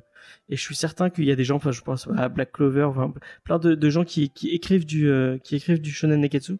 Je pense qu'ils ont été inspirés par, euh, par ce qu'a fait. Bah, euh, tu peux pas être Togashi, plus euh, dans le vrai. euh, c'est aujourd'hui l'auteur de Jujutsu Kaisen euh, se revendique clairement de euh, de s'inspirer grandement des travaux de Togashi sur euh, notamment Jujutsu, euh, enfin Yu Yu, euh, Yu Yu Hakusho. Ouais, mais ça m'étonne, ça m'étonne pas, hein, ça m'étonne pas. Ah oui, on est sur les yokai et les spirites, hein, donc. euh, Euh, on va vite passer, on va, on va aller sur le vélo vite fait. Euh, donc euh, le, le truc qu'il a fait après, euh, le vélo. comment Pas comment pas pitcher le vélo? Le vélo. Alors le vélo, nous sommes dans un monde où il y a. Ah, excusez-moi, Tarouled. excusez-moi. Je me suis, je, je me suis coupé. il faut que je parle moins fort. Donc on va essayer de. On va continuer en ASMR. Non, pas du tout. Donc je disais le vélo. ça. Vous pouvez crier vous si vous voulez. Euh, donc je disais, le VLE, c'est un monde où il y a des, euh, extraterrestres euh, partout sur Terre, mais les seules personnes qui ne sont pas au courant, ce sont les humains. Et nous, allons rencontrer un, lycéen qui a réussi à, à demander à ses parents aller dans un lycée un peu plus loin de chez lui et qui va avoir un appartement pour lui tout seul. Et euh, donc il arrive, euh, il arrive au pied de son immeuble, il prend ses clés Et une fois qu'il arrive euh, dans son appartement, le concierge lui dit oui, quelqu'un, a fait, enfin, vos, vos parents ont fait amener vos affaires. Et il dit ok, bah, je vais aller les déballer. Et quand il rentre dans son appartement, quelqu'un a déballé toutes ses affaires. Et il y a un mec avec des cheveux longs et avec des habits à lui, assis sur sur une chaise en train de boire un café. Et il ne sait pas qui c'est. Euh, il veut lui demander. C'est un clochard, oui, un, un clochard très cool. Il veut lui demander, il va lui dire, je suis un extraterrestre, euh, je viens de me poser, je suis amnésique et je ne sais pas euh, ce qui m'arrive. Et va commencer euh, une espèce de de course poursuite entre les extraterrestres et d'autres groupes d'extraterrestres, euh, une espèce de groupe d'in- d'investigation euh, euh, sur les extraterrestres et euh, notre personnage, notre personnage euh, qui va s'avérer être un prince euh, alien, euh, un prince alien euh, qui euh, fait n'importe quoi. Et euh, c'est un espèce de troll qui, passe son temps à, faire chier le à faire chier et à, fa- à faire du chantage au personnage principal pour pouvoir rester chez lui euh, et euh, on est dans, on est dans du comique mais très absurde et euh, franchement j'avais lu peu de trucs aussi barrés de ma vie on, est vraiment sur un truc de fou. Je- à un moment, les gardes du corps du, les gardes du corps du, du prince vont arriver. En fait, les gardes du corps veulent, veulent tuer le prince parce qu'il est insupportable. Non, mais donc, si vous avez envie de rire et si vous avez pas peur des trucs euh, absurdes et un peu spéciaux, même au niveau des dessins, c'est assez spécial. Euh, je vous conseille le le c'est euh, c'est assez spécial. C'est en 3 ou 4 tomes, donc c'est assez c'est assez court. Et, et voilà. Je pense que j'ai fait un peu le tour. Je crois qu'il y a un animé, si je dis pas de Il bêtises. y a quelques épisodes, oui. Oui, il Je sais pas si ça couvre de- entièrement le manga, mais il y a effectivement une série. Et une série qui est tout aussi barrée, parce que je me souviens d'avoir vu un épisode ou deux et que ça avait- que c'était euh, c'est assez spécial. Donc euh, bah, je vous conseille. Euh, Tétard, je me, je, je me, je me dis que ça, doit, ça pourrait te plaire. Mais faudra que je, faudra que je check, ouais. Ça, tu pourras, si t'es en manque de Togashi, tu pourras, tu pourras passer ça. ça. Mais il est amnésique, l'alien? l'alien est amnésique, mais au fur et à mesure du, du temps, il va récupérer de, de sa mémoire. Mais, mais il savait que c'était un alien et qu'il s'était écrasé sur Terre. Il sait. Ouais. Et il savait qu'il pouvait sauter des immeubles de 4 étages euh, sans problème. Bon, d'accord. Je veux dire, Un je veux dire, alien. toi, quand t'es amnésique, tu sais que t'es un être humain quand même. Donc, euh, Non. Je sais pas. Mais peut-être que je sais pas d'où Il je a, viens. il a jamais été amnésique, donc il pourra pas. C'est vrai. Pas. Je ne peux pas relater. Il y, a- il y a- il y a- il y a des, euh, il y a des trucs bizarres. Il y a un moment où on croit qu'il a écrit une, une lettre de suicide et en fait euh, la lettre de suicide c'est bonjour, ça va, moi ça va bien. Enfin, enfin, c'est vraiment, c'est vraiment bizarre. euh, Il y a, il y a, il y a vraiment. euh, des- Moi j'ai passé mon temps à dire what, hein? C'est l'humour comme ça un peu. Je sais pas si vous. euh, Vraiment, on, on est un peu décontenancé à chaque page en disant mais- c'est euh, absurde, quoi. ouais voilà ouais. Ah, ça doit me plaire. Voilà. Euh, donc je vous conseille si vous avez euh, si vous euh, demain je vais me faire piquer par Meruem. Bah je ne te le conseille Non. pas. Euh, ça, ça doit être très Ça douloureux. Euh, donc on va passer à Anta Anta euh, et on va demander à Ulysse euh, qui n'a pas encore représenté de de de, de Qui a encore rien branlé dans ce podcast. Ouais, Ah, bah, si, je là, rigole, je rigole. Super mini review. Vous voulez que je parle de quoi? Il y a trop à dire sur Hunter les, les 38 versions animées, euh, les 200 000 tomes qui sont sortis. euh. Non, mais Si seulement, si pitch, seulement. pitch. Ju- Juste le, scénar- le scénario de dé- départ, quoi. Voilà. Non, mais t'inquiète, voilà. t'inquiète. Et explique-nous comment tu l'as découvert et, et, euh, et ce que tu en Oula, penses? euh, bon, euh, ça sera, faudrait que je me rappelle, hein, j'ai un petit peu d'amnésie là. Euh, Vérifie s'il n'y a pas un alien dans ta chambre. dans la bouteille, allez hop. Du coup, Hunter Hunter, on est sur euh, un shonen aussi, hein, euh, où on assure l'histoire d'un petit garçon qui s'appelle Gonfrix. Il est sur une petite île isolée avec euh, quatre personnes dessus, sa tante, sa mère, un petit village en bas et principalement une île touristique. Et il se lance dans l'idée, comme, tout, comme tout MC de shonen, je vais devenir un hunter, que- quelqu'un qui, qui se balade dans le monde à la recherche des trésors et des secrets du monde. Et donc, il va passer un examen des hunters, se faire des amis, euh, Et on va suivre son histoire dans ce nouveau monde qui s'ouvre à ses portes, euh, en dehors de, son, de sa petite île, euh, de sa, vie- de son vie du quotidien, du haut de ses à la 12 recherche ans. de son papa. Ça, il le savait pas au début. Si, si. Enfin, si, il le savait. Si. Si Si, si, si. C'est euh, ça même non, la raison c'est- pour laquelle il veut devenir C'est hunter. juste le, c'est juste le scénario ouais, qui, qui parle comme ça. Au début, on te fait croire qu'il devient Hunter sans être au courant. Après, on lui dit qu'en fait, c'est Kaito qui lui a dit. Enfin bon. Et voilà, il veut juste devenir Hunter pour retrouver son père parce que c'est un défi que son père égoïste lui a donné. Et son père, c'est un con. Enfin, Non, il a voulu devenir ce qu'il voulait, son père, et pour ça, ça demandait d'abandonner son fils et sa femme. Voilà. Voilà, le mec, le mec il fait des enfants, tu vois, puis après il se barre, voilà, il assume pas. C'est Sympa. non, mais j'en ai pas besoin dans ma quête. On va prévoir, Diane, que tu feras pareil. euh, tu déposeras ton gamin quand t'auras- J'en serais capable. Il va aller Euh, acheter ses clubs dans le bar à tabac le plus loin du monde. en plus, je ne fume Comment pas. t'as hein. découvert Euh, comment j'ai découvert ça? Bah franchement, j'ai découvert ça. euh, C'est-à-dire que chez moi, je n'avais pas de télé parce que bah, ma mère n'en voulait pas. Et puis tant mieux parce que comme ça, j'allais jouer dehors. Hein, tout ce qu'une maman veut que son fils fasse, euh, jouer dehors. Mais avec mon père, un jour, on allait rejoindre notre famille à, à Paris, juste pour leur dire bonjour parce que c'est la première fois que j'allais les rencontrer. Et j'ai découvert ce mer- merveilleux objet qui est la télé. Voilà. Ah. Euh, vu qu'ils étaient abonnés à Freebox, ils avaient euh, 999 chaînes, voilà. Euh, et c'est ainsi que je crois que c'était attends Game One ou J1, une des deux. Euh, que j'ai découvert euh, littéralement tous les animes possibles de la Terre, hein, euh, que ce soit du Dragon Ball, du Naruto, du Hunter Hunter, que j'ai commencé en plein arc des fourmis chimères. Euh, Enfin, j'ai commencé. Enfin, j'ai commencé du coup par l'arc des fourmis chimères, où je suis en mode putain trop bien, il balance des coups de poing, il détruit des squelettes. Euh, j'ai trouvé ça génial, franchement. Et euh, du coup, en rentrant chez ma mère, où là-bas j'avais un ordinateur, par contre, ouais, voilà, j'ai pas de télé, mais Ah. j'ai un ordi. Euh, bah, je me suis dit que j'allais me lancer euh, dans la suite de mon arc des chimères. Voilà. Ah ouais.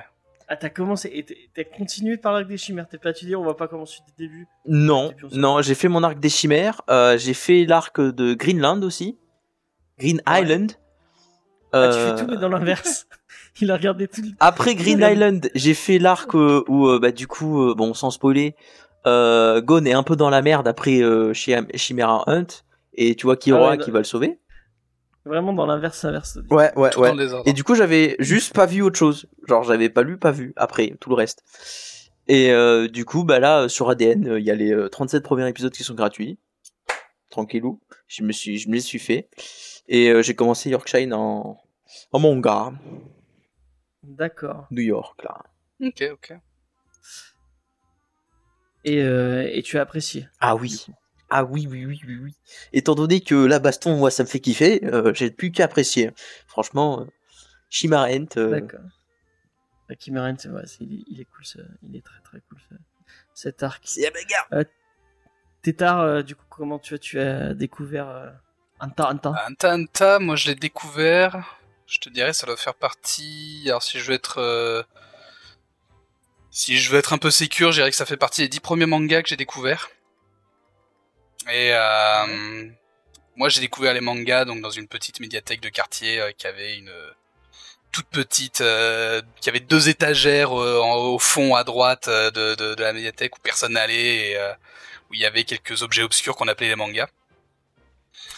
Et Ouais. euh, parmi ces mangas, il devait y avoir euh, Naruto, Dragon Ball, One Piece, et euh, notamment il y avait euh, Hunter x Hunter. Euh, qu'à l'époque, du coup, je prononçais euh, comme tout comme tout nor bon normie, je prononçais Hunter x Hunter. Et euh, donc ouais, donc j'ai découvert ça quand j'étais euh, assez gosse. J'ai j'ai un peu oscillé euh, entre euh, je, je, je, je lisais, puis je lâchais pendant un moment, puis je revenais dessus. C'était euh, c'était un truc assez sympa. euh, suivant les arcs, j'accrochais euh, j'accrochais plus ou moins, mais c'était toujours euh, très sympa. Donc ouais, ça fait partie vraiment de de mes lectures de longue date. Et, et là où j'ai re-accroché du coup avec avec ce manga, c'est avec l'adaptation animée de 2011. J'avais déjà regardé celle de, de 99, si dis pas de conneries, Qui qui est qui est très très, enfin, personnellement, j'ai j'ai un truc avec ce style graphique, euh, encore une fois, années 90, qui me... personnellement, ça me chatouille la rétine, euh, j'adore ça.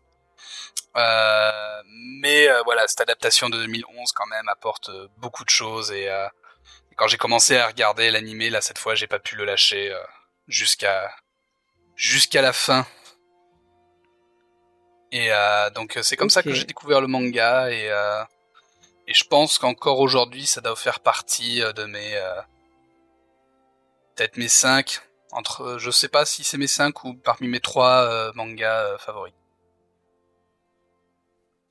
Mais c'est un, c'est- c'était un plus, un très beau classement. Et je- moi, je serais d'accord avec toi. Je pense que, en, en tout cas, en shonen, c'est, il est dans mon, il est dans mon top euh, 5 euh, très facilement. Ah oui, oui. Euh, que moi, j'avais découvert grâce à NT1. Euh, merci NT1 d'avoir passé le premier, le premier animé euh, euh, le matin. On avait Initial D, puis après, on pouvait regarder, on pouvait regarder des bouts de. Ah oui. Moi, c'était la 2014, De- hein, c'était pas la le 2011 ou euh, 1996. Euh, donc moi j'avais découvert et vraiment j'a- j'adore. Il y a un côté, il y a un côté un peu, je dirais edgy dans cette, euh, dans la première. Y a un côté beaucoup plus sombre que euh, euh, l'adaptation. Bah, en termes de 2011 a- style, ouais, l'adaptation de 90 euh, va beaucoup plus respecter euh, l'aspect d'origine du manga et comme Togashi a un style, voilà, encore une fois très année justement 90, euh, bah, l'animé va reprendre reprendre ce style-là et en plus va avoir un peu cette patine, cette euh, ouais, ce qu'on pourrait vraiment appeler le grain VHS quoi, si vous voulez? Enfin, il y a, quelque chose qui fait que les couleurs sont pas euh, sont pas tout à fait claires. Il y a toujours l'impression que c'est pas forcément suffisamment éclairé. Il y a ce grain un peu sur l'image. Il y a, il y a tout ce truc qui fait que vraiment ce, cet animé reste encore aujourd'hui dans son jus euh, des années 90. Là où l'adaptation de 2011, au contraire, elle est beaucoup plus, euh, a un style beaucoup plus clean en fait, beaucoup plus, euh, beaucoup plus propre, voire même euh, sans aller jusqu'au passe-partout, mais en tout cas en restant très, euh, très sobre. Moi, j'ai une petite anecdote par rapport à ça. Euh, euh, du coup, quand, ça passait sur NT1, je, je vivais encore chez ma maman et je bossais en même temps. Et du coup, j'avais un, rythme de, un rythme de vie assez calibré puisque bah, j'allais bosser et quand je revenais de bosser, je crois que c'était pile pour, j'avais juste le temps de prendre une douche et de mater, euh, du coup, de mater Hunter x euh, comme je, l'appelais à l'époque euh, que j'aimais bien me, me regarder du coup pour me pour me délasser après après un moment de travail.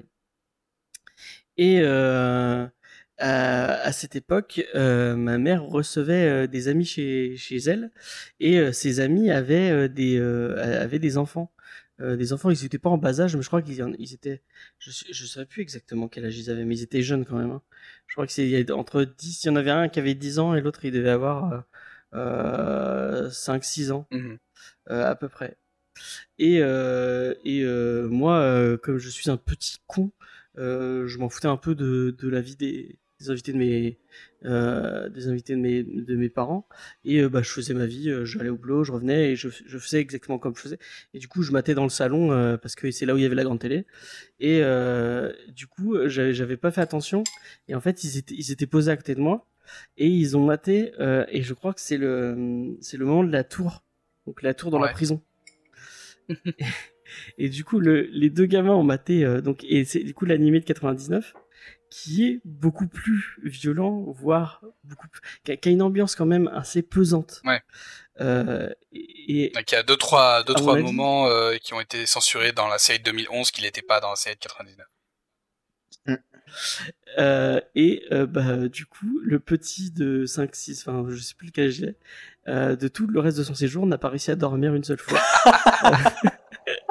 Chais Quoi? Euh, et il, passait- il, il a fait des crises pendant tout le reste du voyage parce que il- du coup, il faisait des, il faisait des cauchemars horribles où il se revoyait dans la prison. en train de- et, du coup- et, il se demandait mais pourquoi ils font des cauchemars et tout. Et moi j'étais là mais merde. Et je j'étais là mais en fait c'est parce qu'il a vu ça, j'en suis sûr. C'était obligé quoi. Et voilà. Et Tu n'as pas honte. Voilà, c'est la petite année. Comme quoi il ne faut pas montrer, faut pas montrer à n'importe qui euh, Euh, et euh, bon, n'importe quoi à n'importe qui. Euh, C'est pas parce que c'est bah, des dessins animés que c'est pour les enfants. euh, voilà. Bah, tu me diras, je l'ai Et ça- ça découvert assez les jeune dents- aussi, Anta Anta. Ça fera les dents à ma mère qui m'arrêtait pas de me dire que les dessins animés c'était pour les gosses. Voilà. Contre les berserk. À ce moment-là, le, le hentai, c'est pour les. Quoi? Euh, ouais, Berserk, ouais, ouais, ça, ouais, effectivement. Euh, Berserk- ah, je, sais- je crois que c'est- je, je, sais pas si c'est le même gosse, mais je crois qu'avec un, non, je crois que c'est un autre encore. Je matais GT, GTO en même temps. Et, euh, Arrête de traumatiser des enfants comme ça. Ah non, mais GTO, euh, plus tu découvres jeune, mieux c'est. Et il, a- il, a- il avait ressorti à table, euh, je crois que c'est un moment où t'as as Ekichi qui a, qui, a, qui est à fond sur les nichons d'une meuf. Et je sais plus ce que, je sais plus ce que c'est la punchline, mais il avait ressorti en plein milieu de la table, il y avait gueulé une punchline d'Ekichi, mais en mode vraiment, euh, c'était genre, ah ouais, mais je, enfin, je sais plus ce que c'était exactement, mais c'était par rapport aux nichons. Et ils étaient là, mais, mais où c'est que t'as entendu ça et tout? Et, Là, tu et te fais. moi j'étais pas là, Ah, mais ils avaient heureusement, sinon c'est le moment où tu te fais c'est- tout petit c'est- à table. c'est le grand qui m'a montré. C'est James. Ouais, mais je, crois- je crois qu'il avait dit un truc comme ça, et en fait, pendant, il y a eu un espèce de quiproquo pendant un moment où il croyait que je lui avais montré des trucs de cul. En fait, je lui avais... il avait juste regardé GTO avec moi, euh, enfin, je regardais GTO et il était à côté, et moi, j'avais pas fait attention. Voilà, c'était, euh, c'était Les petits- mots Merci beaucoup. gênants. Oui, exactement. C'est un bon quiproquo de bon film, ça. Mhm. Ouais.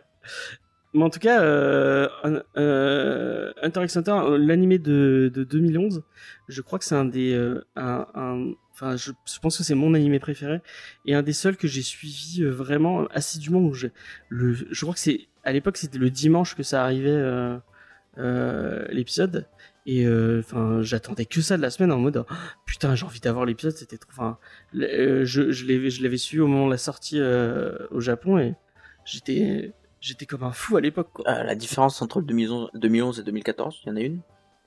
Euh... Non bah non, c'est la même. oui, non, c'est la même. Il y a pas de 2014 en fait. Ah bah voilà. C'est la suite en fait. T'as 2011 et en fait le- le- comme le truc est plus long, c'est euh, Ou alors attends, c'est moi qui ai fait une erreur et qui dit que ça a commencé en 2011 alors que ça a commencé en 2014 Non non non, ça- non, ça commence de- ça commence bien en 2011. Ok, ok. Alors c'est moi qui. Je sais pas tu, tu la suivais comme ça ou soit vous le Non. Niglo ça doit être la même chose, tu regardais t'as regardé l'animé ou tu l'as découvert comment toi du coup Hunter? Pas du Hunter tout. Alors moi, euh, j'ai découvert ça euh, en 2008. J'étais au lycée et euh, au CDI, euh, bah il y avait des mangas et parmi les mangas, il y avait euh, Anta X Hunter.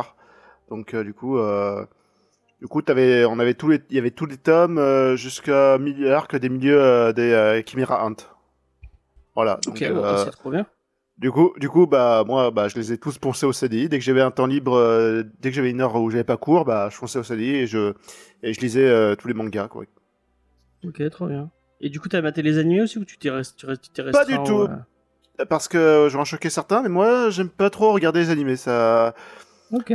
Parce que je préfère plutôt lire parce que comme quand je lis, bah je peux écouter de la musique en même temps. euh, je peux avoir, euh, je peux être focalisé sur, autre, sur autre chose. Alors que pour les animés, bah t'es euh, surtout si tu les regardes en VOSTFR, bah t'es obligé de regarder et, et, d'écouter. Enfin voilà, t'es obligé d'être concentré partout quoi sur l'épisode. Ça se bah, ça se comprend totalement. Alors que moi, quand je regarde une série, par exemple, bah, j'aime bien, par exemple, me détendre et jouer à la Switch en même temps sur Rocket League, tu vois. C'est con, mais bon, voilà, c'est. Ok. Ok, ok. Euh, euh, je voulais. euh, comment, comment on pourrait un peu. j'ai, pas pensé du tout à, à comment développer ce. Qu'est-ce qui. Bah, du coup, Nilo, tu vas garder la parole. Qu'est-ce qui te. Qui, qui ont fait de, du coup de Hunter- Je crois qu'on on a battu le record des façons différentes dans un seul émission de dire Hunter On Hunter. pas encore Hunter, dit HXH. Un tricks, un tricks.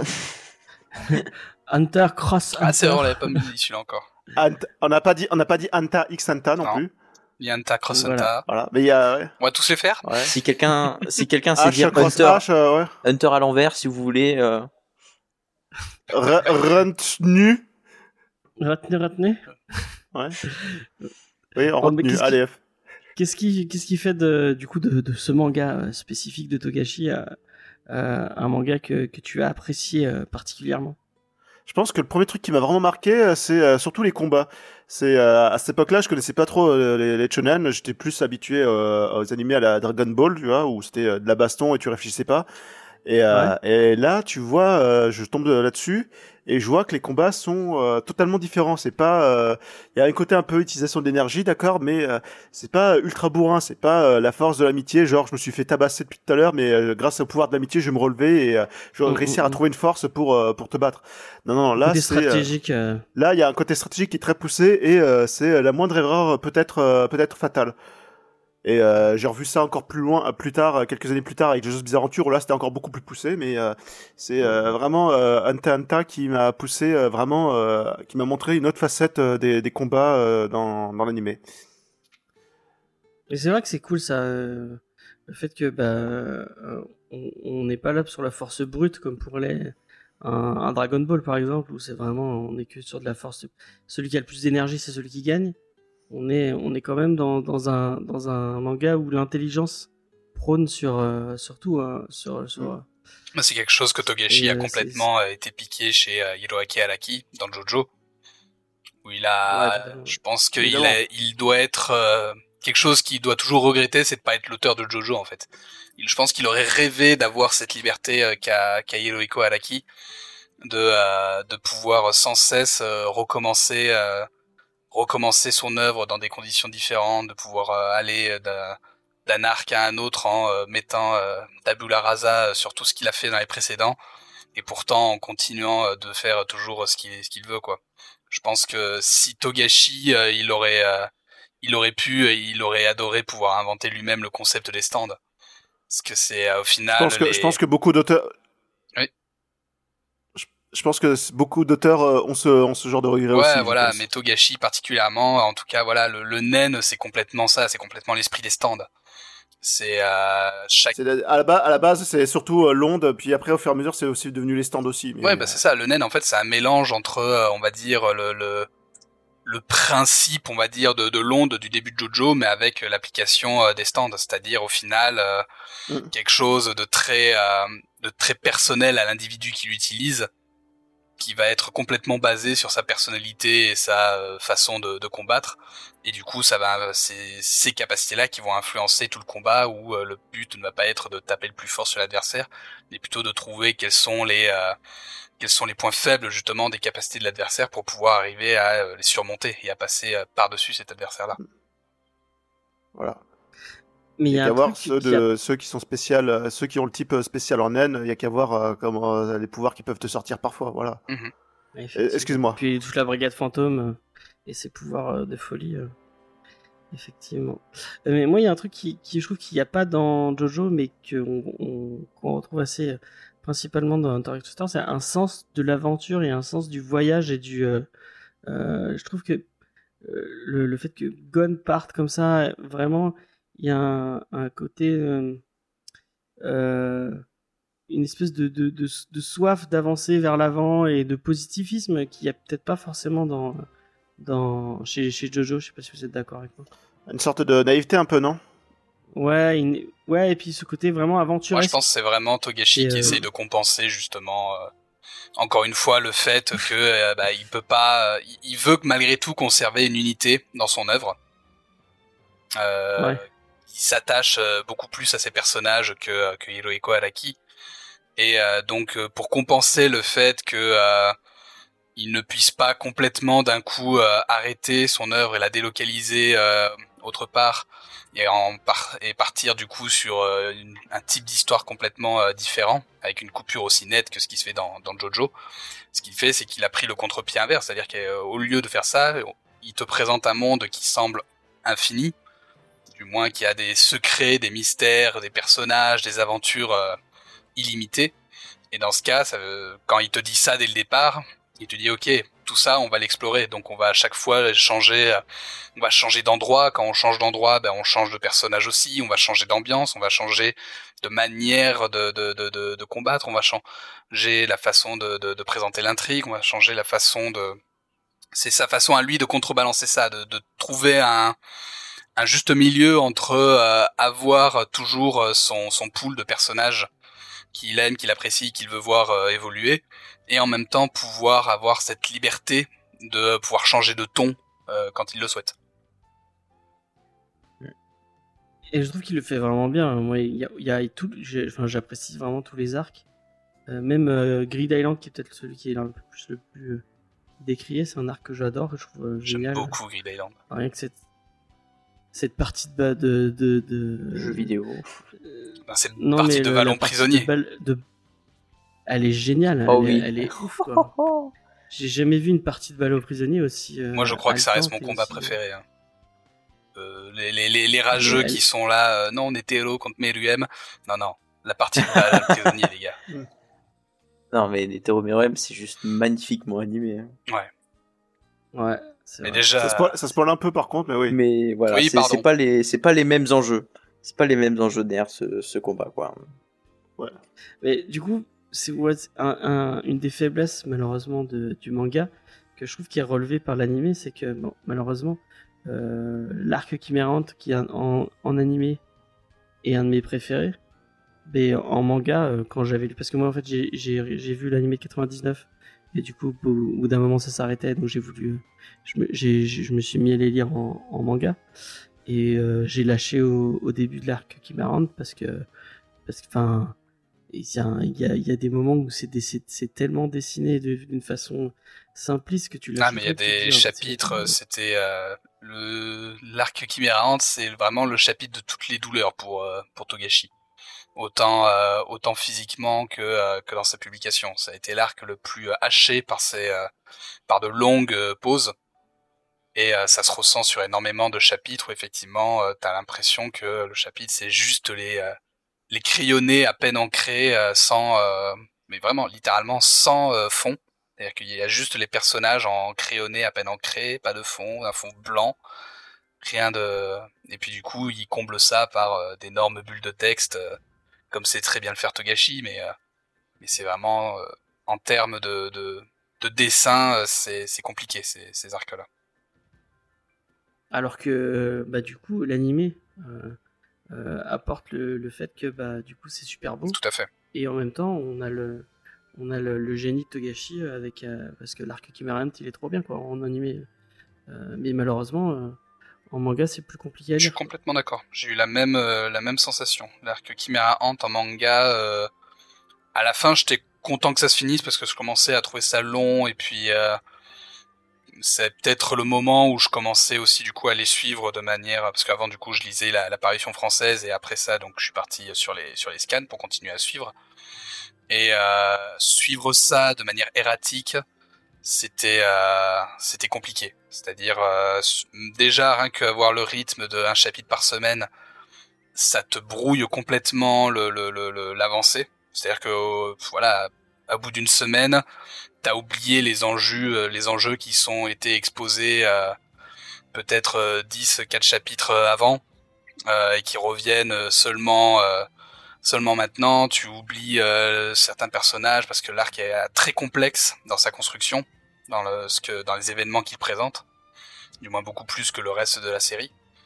Et euh, en manga du moins moi quand quand je l'ai lu quand je l'ai suivi en tout cas ouais ça m'a ça m'a ça m'avait presque euh, pas dégoûté du manga mais ouais ça m'a avait été dur d'aller euh, d'arriver jusqu'à la fin.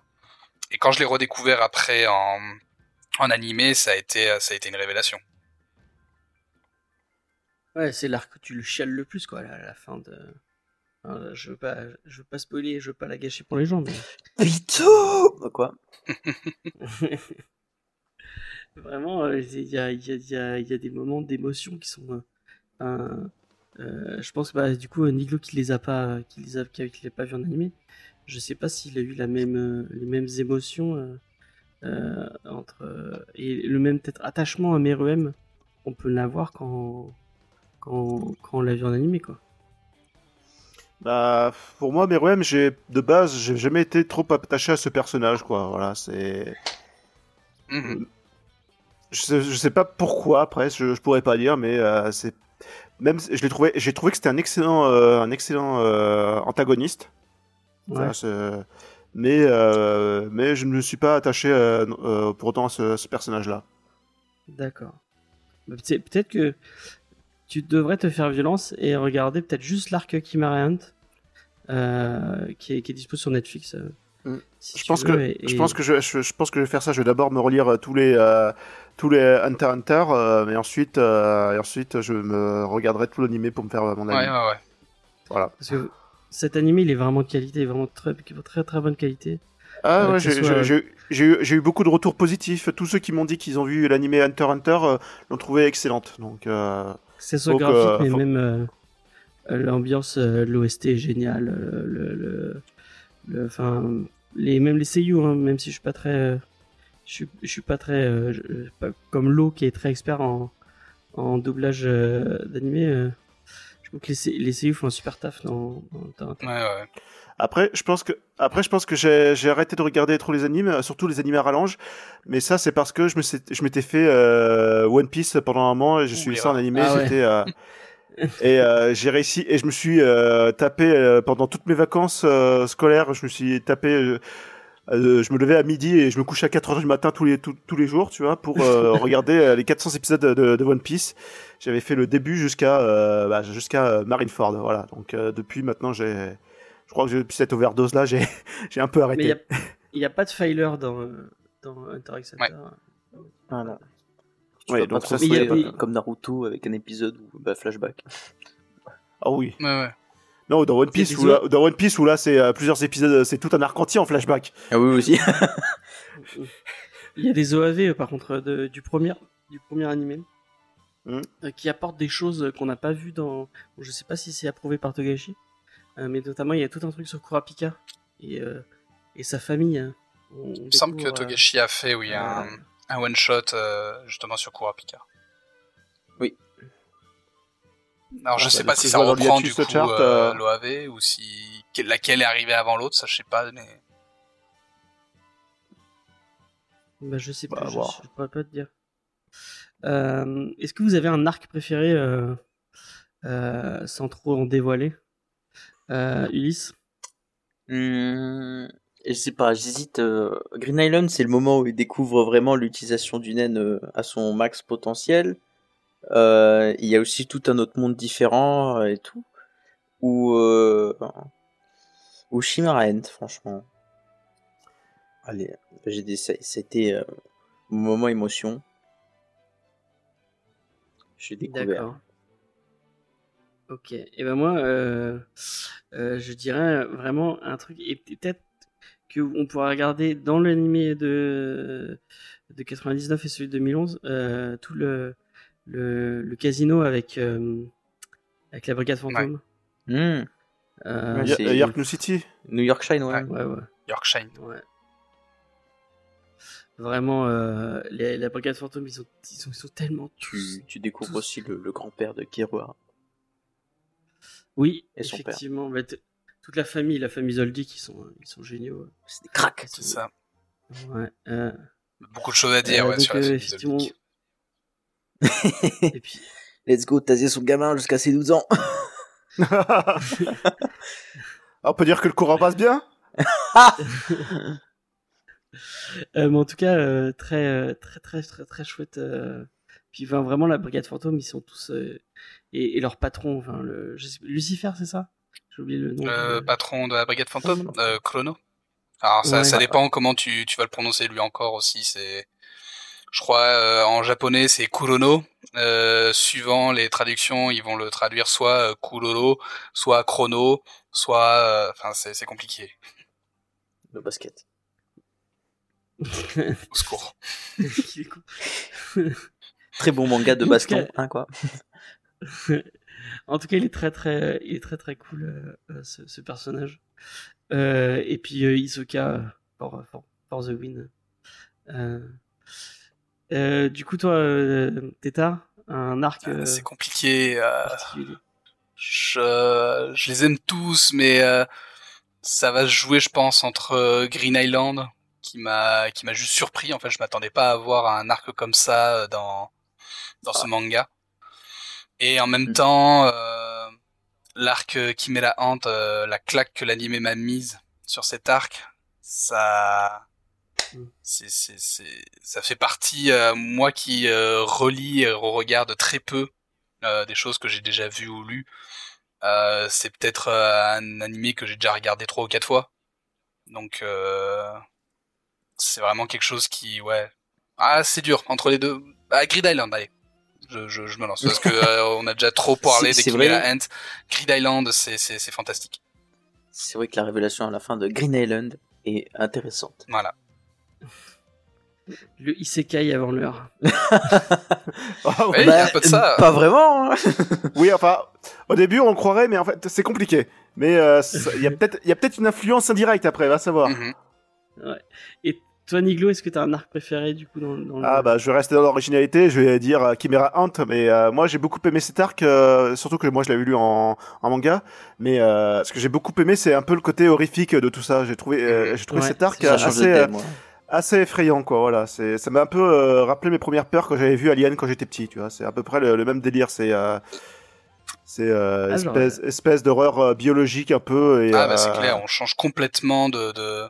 on passe vraiment, en plus euh, on passe de Grid Island justement à Chimera Ant, donc Grid Island qui est plutôt euh, coloré jeu vidéo, euh, quelque chose d'assez euh, d'assez mais- ludique, et on passe d'un coup euh, presque à, euh, à Chimera Ant du Mars. avec euh, d'un coup effectivement ces, ces, ces créatures monstrueuses et ces euh, ces intrigues qui euh, oscillent entre euh, du, du géopolitique avec des personnages qui te déclarent des, des tirades sorties tout droit de bouquins de philo et euh, et des des, des, des des héros qui sont au plus bas de, de, de leur niveau moral c'est c'est c'est Oui. c'est c'est assez euh, c'est assez audacieux comme transition Et puis cette transformation de Gon chi euh, chi chi chi chi qui euh, Chut chut chut, Ouais. pas de marque, pas, pas de pas de pas de spoiler mais euh, pas de divulgachage. ouais très très très très fort. Euh, on va peut-être finir euh, sur euh, sur Hunter x Hunter moi que on et- avec euh, est-ce que vous avez un antagoniste ou un, un personnage secondaire euh, qu'on n'aurait pas cité euh, à, à mettre en avant euh, Hisoka. spécifique? Ah bah voilà, vas-y. Tu citer ce que je voulais dire. Quoi? Non, non. euh, c'est juste pour dire que bon, faut pas, se- faut pas se laisser, comment dire, euh, un- intimider par Hisoka dans, dans les débuts de, de l'anime ou du Ah, manga. si au contraire laissez-vous intimider faut pas c'est le but Non mais, enfin, oui, bon, c'est vrai que c'est le but, mais bon, euh, mettez-le un chouïa de côté si ça vous dérange quand même, parce que bon, euh, quand tu Voilà. vois Gon donner un coup de poing qui fait ah, Je trouve, je c'est trouve quand même que Hisoka a quand même quelques tendances un peu pédo, je trouve. Mais ah bah c'est un point commun que beaucoup de gens se disent. Ah oui, oui, vraiment, l'auteur avait des messages à nous faire passer. euh. Non, non, mais c'est très. Hisoka, c'est très clairement assumé euh, de- d'être euh, vraiment. C'est le but de Hisoka, c'est d'être l'incarnation du, du, du mal absolu, quoi, de la personne qui a qui a aucun Malsaine, scrupule, hein. qui est malsaine au possible. C'est d'ailleurs c'est pas pour rien que euh, le design même du personnage est inspiré de euh, de l'antagoniste principal de, de Jojo, donc Dio, qui lui aussi est la représentation du mal absolu dans le monde de, de Jojo. Bah, c'est Et, Dio euh, et le et il a- Joker. et il a, c'est ça, et il a oui, un côté, il a un côté, ouais, voilà, ça mixe entre Lio et le Joker, j'allais dire, voilà, c'est ça. C'est Bah, euh, moins euh, seul le Joker dans le sens où euh, Hisoka, il est moins dans un esprit de vengeance vis-à-vis de la société, il est plus vraiment dans un esprit de euh, de liberté et de faire ce qu'il Bah, veut. ça, ça, ça dépend, ça, ça dépend de la version du Joker, parce qu'au final, le Joker, c'est surtout un agent du chaos qui veut juste foutre le bordel, quoi. C'est ce qu'on retrouve un peu dans Hisoka. ouais, mais Hisoka, il veut pas euh, foutre le bordel. et il, veut, pas- euh, il veut son propre Ah, Mais il est pas- il est- Il est à mi-chemin. Et- là mais il est aussi à mi-chemin entre, il est à mi-chemin entre Joker et, et, euh, et Dio, c'est-à-dire que c'est une espèce d'agent du chaos euh, qui recherche le pouvoir, Mais il mais, a c'est pas compte. euh, une fin en soi, quoi. Il a son compte. Hein. Voilà. C'est-à-dire, certes, quand, il, quand, le quand il le voudra, Hisoka, il foutra le bordel à la terre entière, mais tant qu'il voit pas quelque chose qui, qui voit pas qu'il va gagner quelque chose, comme euh, par exemple avec Gon où il va gagner un, un, un adversaire formidable à la fin, euh, tant qu'il voit pas ce but, bah il va rien faire. Littéralement, hein. il va rester AFK. euh. Ouais, mais c'est pour ça, moi, le, le rapprochement avec On- le Joker, je le vois beaucoup moins, ça. Je, je... On est d'accord Ouais, voilà, c'est ça. Hisoka, ça pourrait être Goku qui, euh, qui tourne mal, en fait. Ouais, il y a un peu de ça. Il y a ce côté personnage qui euh, recherche perpétuellement le, le combat et euh, avec euh, une Un forme. peu comme Magine Vegeta au final. Ouais, Vegeta, Majin Vegeta, ouais. Non, après, ouais, c'est c'est un peu un Goku qui a mal tourné parce que Goku, il voit quelqu'un de fort, il veut, il veut le frapper pour en faire son ami euh, et, et continue à se frapper avec lui. Hisoka, lui, c'est l'inverse. Il va voir quelqu'un, il se dit, ouh, il est fort, lui, ça va être intéressant. Je vais aller le tuer. Ou alors je vais aller le torturer mentalement pour qu'il devienne plus fort et pour qu'il devienne un adversaire euh, Intéressant. Ouais. Est-ce que vous avez un autre personnage que vous, que vous avez apprécié euh... Euh, J'ai beaucoup aimé euh, euh, celui euh, dans pendant les, les périodes des élections euh, du, euh, du chef des Hunters. Post Chimera Ant. Ah oui, euh... je Ouais. sais plus comment il s'appelle. Euh... J'ai oublié son nom aussi, mais euh, mais, mais je l'aime beaucoup ce, pe- ce personnage. Qui, qui devient beaucoup plus intéressant après. Mm. Du coup, moi, j'ai j'ai lâché euh, à la, enfin, j'ai lâché à la fin. Je crois que je sais même pas si j'ai fini l'élection- l'élection du président des Hunters. Mais euh, du coup, ça a continué et apparemment, ces personnages deviennent beaucoup, beaucoup plus in- importants euh, plus on avance dans le, dans Après le- après dans- dans l'histoire. après j'ai pas vu la suite, je me suis juste arrêté à la fin des, des élections moi. Ouais, bah la même. Ah. ah. On a le même bateau. Euh... Ouais, bah, moi, euh, du coup, je me suis dit, je vais attendre. Je vais attendre que ça se publie pour pouvoir le profiter en le lisant tout un arc d'un coup. Ce sera, ce sera plus, euh, plus agréable que, que d'attendre euh, euh, les, les, les, les morts aux dents que, Ah, techniquement, si tu t'es arrêté à l'élection, Euh. t'as encore un arc complet, je crois, avant de. Eh ben, il faudrait que il je, me semble. faudrait que je m'y remette. Bah, d'après ce que je vois sur euh, le hiatus chart, c'est ce que c'est ce que je vois avec au niveau des arcs Ouais, de voilà. Il publication. me semble que t'as encore un arc entier avant de rejoindre l'arc qui est actuellement en hiatus. Et du coup, toi, Tétard, est-ce qu'il y a un personnage que tu voudrais mettre en avant C'est compliqué, en fait. euh, moi, plus qu'un personnage, moi, c'est la construction des personnages de Togashi, moi, que je trouve euh, ultra intéressante. Attendez, excusez-moi, je dois éternuer.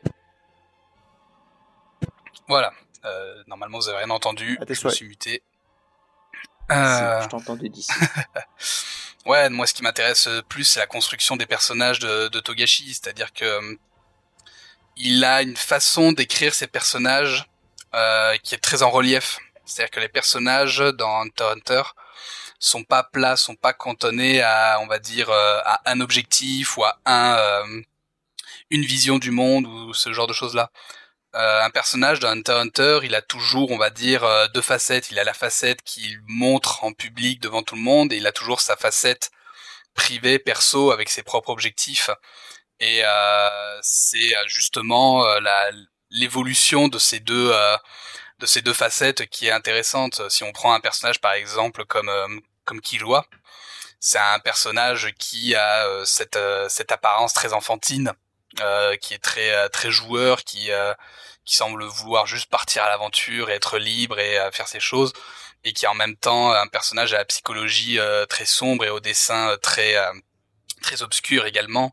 Ça va être euh, aussi euh, même le personnage principal Gon qui euh, justement joue sur ces codes de shonen qui mettent des personnages principaux souvent très plats et sans qui ont voilà qui ont leur objectif principal et qui n'évoluent pas tout au cours de la série parce que c'est le le, le le motif principal le le moteur, la locomotive justement de, du manga, que le héros atteigne son son objectif à la fin du manga, Euh, et qui euh, au contraire Gon du coup pendant une grande partie donne l'impression d'être ce, type de héros shonen euh, classique et qui se révèle au contraire beaucoup plus fragile psychologiquement et beaucoup plus complexe. Et c'est un peu ça avec tous les personnages. Tous les personnages ont vraiment cette double attitude à chaque fois entre ce qu'ils veulent vraiment et ce qu'ils laissent apparaître et ce qu'ils doivent faire ou au contraire ce qu'ils veulent faire. Et c'est ça qui donne tout le tout le sel, je trouve, aux interactions entre les personnages dans, dans Hunter Hunter.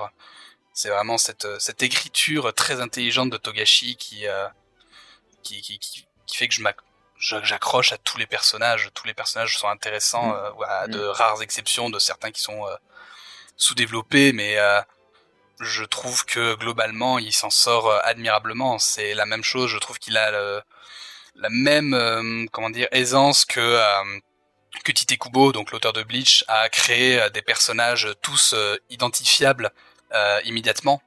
C'est-à-dire que malgré la tripotée de personnages qui existent dans Hunter x Hunter, ils ont tous une identité visuelle qui est complètement différente et qui fait que les personnages sont tous reconnaissables en un coup d'œil.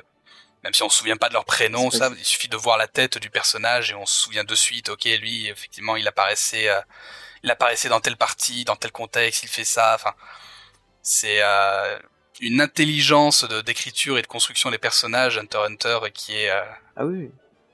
Même pour les personnages tierces euh, qui sont oubliés au bout de deux chapitres, hein, il, il les a développés euh, physiquement en tout cas. euh, Bah, suffit de voir euh, encore aujourd'hui, euh, les gens euh, ont encore ce souvenir des, euh, des- de tout début de l'arc, euh, même avant le vrai début de, de, de l'examen d'Hunter, par exemple, de ces euh, de ce couple de renards qui se transforment ou euh, c'est c'est ce genre.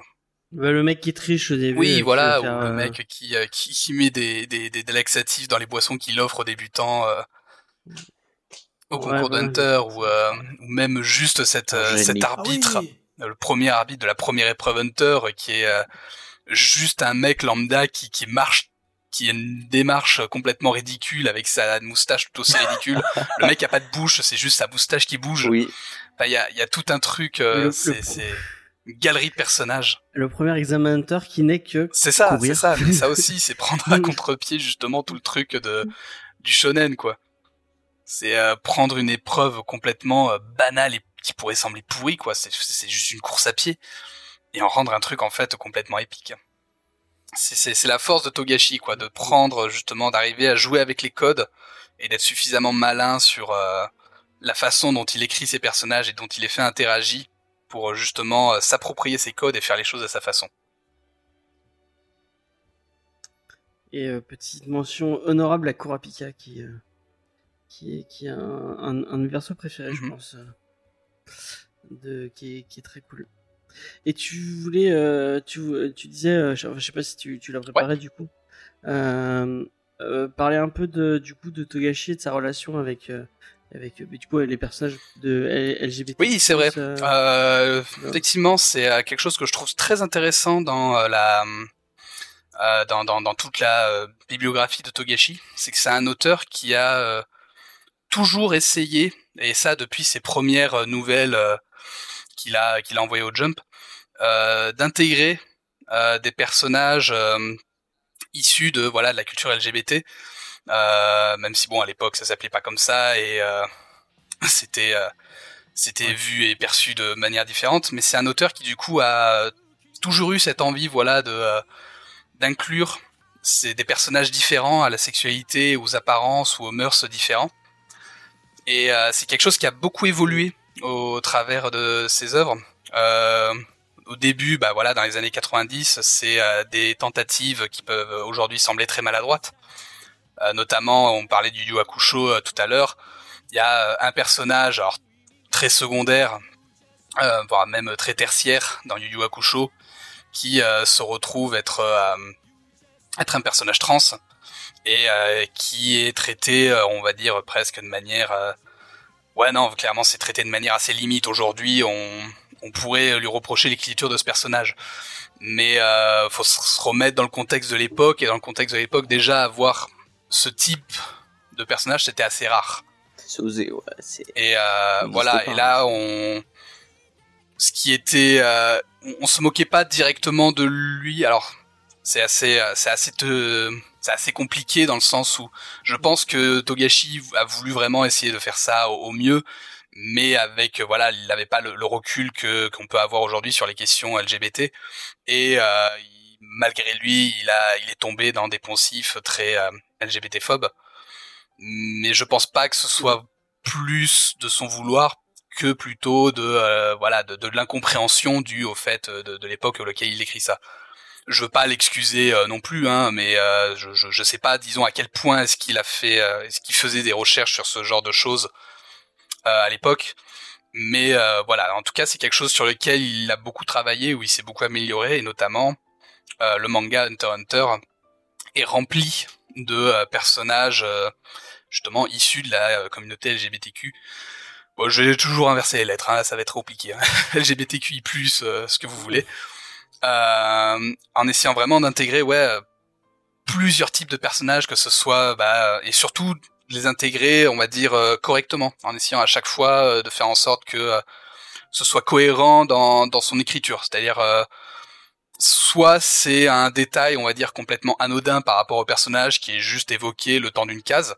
Donc ça veut dire que voilà, c'est juste euh, évoqué, c'est pas, ça a pas plus de conséquences que ça sur la récit, c'est juste euh, voilà une simple évocation. Soit ça peut être aussi euh, quelque chose d'un Ouais. peu plus dans, dans le background, c'est-à-dire que on va avoir euh, voilà une relation euh, ouvertement euh, lesbiennes dans Hunter Hunter. On va avoir des personnages euh, aussi euh, euh, qui ne s'assument ou pas euh, en tant que personne, en tant que euh, en tant que personne gay. Euh, notamment, euh, Kirua est un personnage qui est très très euh, tendancieux à se, enfin pas tendancieux, pardon, c'est pas le bon mot, qui est euh, qui est très à la limite sur ce genre de, euh, qui sait pas trop où placer son amitié avec Gon, si c'est uniquement de l'amitié ou s'il y a un peu plus que ça. C'est quelque chose qui euh, revient assez euh, assez régulièrement dans le manga. pas lui en vouloir, hein, avec son Mais justement, et la euh, famille Zoldyck est très rien, en fait, intéressante euh, de ce point de vue-là. D'ailleurs, euh, Zoldyck, euh, donc euh, pour euh, pour mettre un peu de contexte, la famille Zoldyck, c'est une une famille d'assassins extrêmement puissante et euh, euh, respectée dans euh, le monde de Hunter Hunter. Et euh, c'est une famille qui est très hiérarchisée et euh, où euh, en fait tous les membres de la famille sont dans la famille considérés comme des hommes. D'ailleurs, c'est un peu le jeu de mots de, de la famille Zoldyck. Zoldyck, ça vient d'un jeu de mots avec It's All Dick. C'est-à-dire que la famille Zoldyck Ah. ne contient que des hommes. Euh, et du coup, ça crée beaucoup de personnages dans la famille qui justement vont avoir des euh, des caractères où on ne sait jamais trop où les placer sur euh, leur genre. Donc certains vont être gender fluide, d'autres au contraire euh, vont clairement être des personnages trans qui vont d'ailleurs subir la violence de, de cette famille-là, qui vont être prêts à les mégenrer pour euh, pour essayer d'assurer une certaine de, de certaine optimalité de euh, je sais pas de la masculinité dans la famille Zoldyck.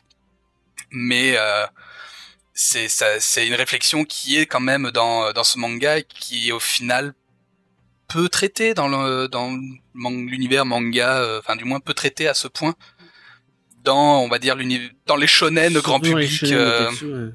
donc c'est euh, Ouais. C'est quelque chose qui est assez à noter en tout cas que Togashi euh, est euh, vraiment euh, participe à l'intégration de ces personnages et surtout en fait une intégration qui est qui est intelligente en fait, qui est pas c'est-à-dire que il n'a pas besoin de d'exploser à la gueule du monde que tel personnage a telle telle préférence sexuelle ou tel ou tel genre. Ça va être transparent dans l'histoire, ça va être soit évoqué euh, par juste les pronoms qui sont utilisés, ça, ou par euh, justement le le le- le- l'aspect de genre de voilà ou l'absence de pronoms, ou juste l'aspect de genre des, des, des, des personnages. On a même des personnages qui euh, changent complètement de genre au cours de au cours de l'histoire. Donc euh, Mais on, on est d'accord qu'on sait pas sur Kurapika quel euh, y a c'est je sais plus si dans le manga en fait il est jamais genré et on sait jamais Alors si c'est pas c'est pas Kurapika, c'est euh, sa sa sœur. Euh, alors Kurapika est genré euh, masculin et lui-même ce, ce genre masculin. Mais c'est oui. Ah ouais. Alors c'est à moins que mais il me Euh, oui, dans, dans l'anime, on, l'a- on, on lui a souvent fait la remarque euh, qu'il ressemble à une fille, il a corrigé. oui oui voilà c'est euh, ça. Kurapika se considère vraiment comme euh, comme un homme. Mais euh, la, la, la question justement se pose dans le cadre de sa dans le cadre de sa famille avec notamment bah, l'une de ses sœurs qui euh, va rejoindre la brigade fantôme qui euh, enfin du moins qui l'une de ses sœurs ou frères euh, c'est un personnage qui a une, euh, une apparence de genre euh, féminine mais qui se fait euh, appeler toujours par des pronoms masculins donc euh, est-ce que c'est un héritage justement de sa famille la famille Zoldyck qui considère que pour être un bon membre de la famille Zoldyck, il faut être un homme? Ou alors ça va être l'autre justement, Annika, l'autre sœur de, de Killua, qui elle est clairement euh, au centre justement d'une d'une violence euh, dans sa famille, qui, qui fait qui fait preuve de beaucoup de violence, qui la majorité des membres de sa famille la, la méjore. Euh, il se, on sait pas son genre, on va dire de de, de elle l'évoque jamais, mais elle se, se, se considère en tout cas comme une fille, et Kurapika est le seul membre de sa famille justement à la, à la genrer comme une fille, là où tous les autres la genrent comme un garçon. Kirua alors, pas Kurapika. Killua, pardon, oui, Ici les Ouais, pardon. j'ai confondu. Merci de Ah, corriger. Mais dans tous les cas, Parce que, Kil- euh, parce que oui, Kurapika lui a été confondu avec des filles. oui, oui, oui. Mais voilà, dans tous les cas, c'est. D'ailleurs, euh, d'ailleurs, euh, quand j'avais lu le manga, j'ai ja- j'ai jamais su euh, si euh, le genre euh, de Kurapika euh, au départ. quoi. Ouais, du coup, mais c'est euh, voilà, c'est quelque chose en fait qui est même beaucoup de personnages dans euh, l'univers de Togashi n'ont ju- n'ont juste pas de genre. Togashi, c'est euh, voilà, je sais pas si c'est euh, conscient ou si c'est réfléchi, mais en tout cas, c'est quelqu'un qui euh, va toujours chercher justement à essayer plus ou moins de Bah, Au-delà du genre. voilà, hein. c'est ça, à aller au-delà des questions de genre. Ouais. Donc euh, c'est c'est un mangaka qui est aussi intéressant, du moins Hunter x Hunter, les, comme j'ai dit, ses œuvres précédentes souffrent, je pense, d'un manque de, euh, de recul par rapport à celui qu'on a aujourd'hui. C'est-à-dire que dans les années 90, ça ça serait passé, on va dire, sans sans poser de problème à part effectivement aux personnes concernées qui étaient déjà euh, informées. Mais aujourd'hui, de plus en plus, les gens sont informés sur ce genre de questions-là. Et euh, sur ces anciennes œuvres, effectivement, il y a des choses qui ne passeraient pas bien parce que ce n'est pas bien écrit, même si euh, on peut lui reconnaître quand même la, bonne volonté de vouloir intégrer ce type de, de personnage-là à ses œuvres, et ça dès le début. Mais euh, dans, euh, dans Hunter Hunter, c'est euh, c'est encore plus euh, plus fragment, plus fragrant. Genre, je vais pas y arriver. Euh, merci.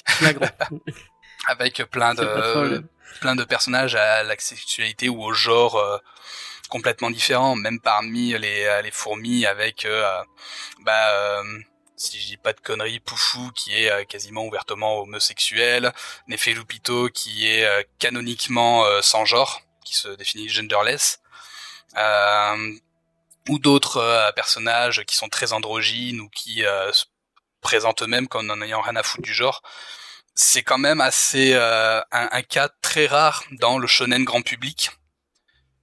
Donc c'est assez, pour moi c'était quelque chose de à noter.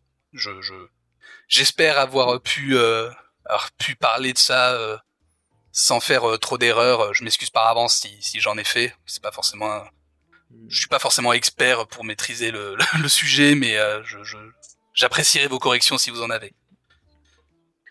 N'hésitez pas à nous dire en commentaire, euh, dans toute la bienveillance possible, euh, si on a dit des erreurs. Enculé. Et euh, on a, on a sûrement dit, on a sûrement dit des conneries, mais on, s'en excuse. Euh...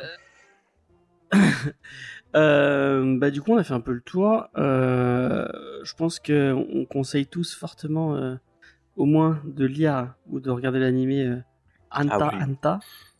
Euh, très très Absolument. Non. C'est euh, un classique. fortement. Ouais, et dire que ça fait partie des, des trucs qu'il faut avoir. Enfin, si vous aimez le shonen, euh, je pense que ça fait, ça fait facilement partie des, des meilleures Clairement. lectures. euh, Alors faites attention parce que avoir. si vous lisez ça, euh, il y a des chances que vous deveniez comme moi et qu'après vous soyez un vieux con qui ne puisse plus lire un shonen euh, classique.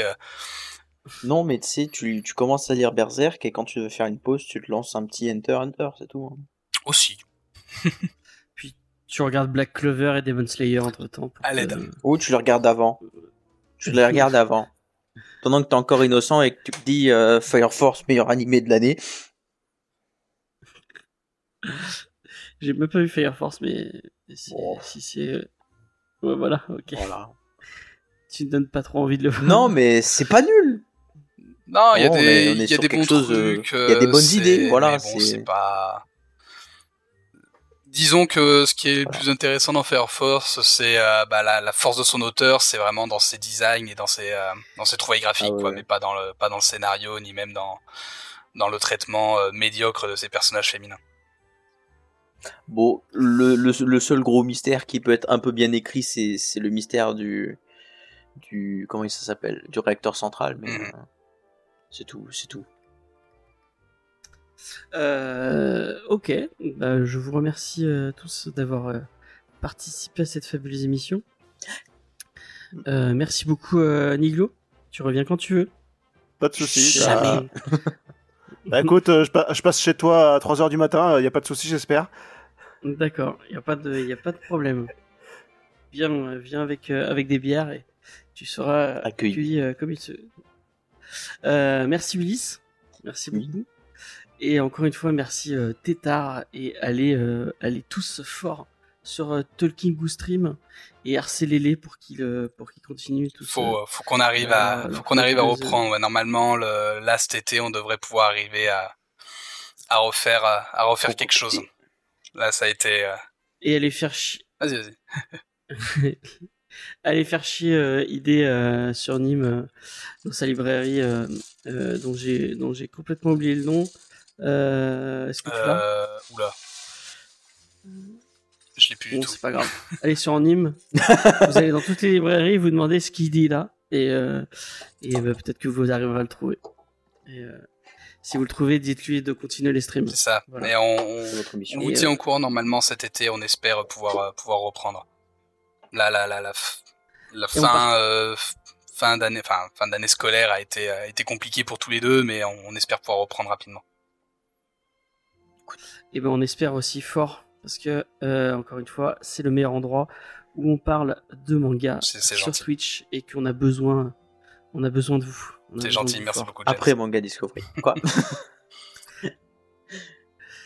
Euh, nous, on se donne rendez-vous euh, dans 15 jours euh, pour vous parler de Beastar. Mhm. On va, on va, on va déclarer au monde notre amour du Fury, n'est-ce pas Ulysse? Non, vu que ça ne donne pas envie. Ah, moi, faut vu- que je regarde, cette... faut que je regarde ça. voilà. Ça a Moi, l'air pas vu- mal. J'ai vu un seul épisode, euh, je ne voulais pas le voir, du coup j'ai été dégoûté du reste de la série. Ah, Ouais, j'ai- c'est une scène Il y, a dans un des fu- il y a des furies, il y a des furies, donc c'est cool, voilà.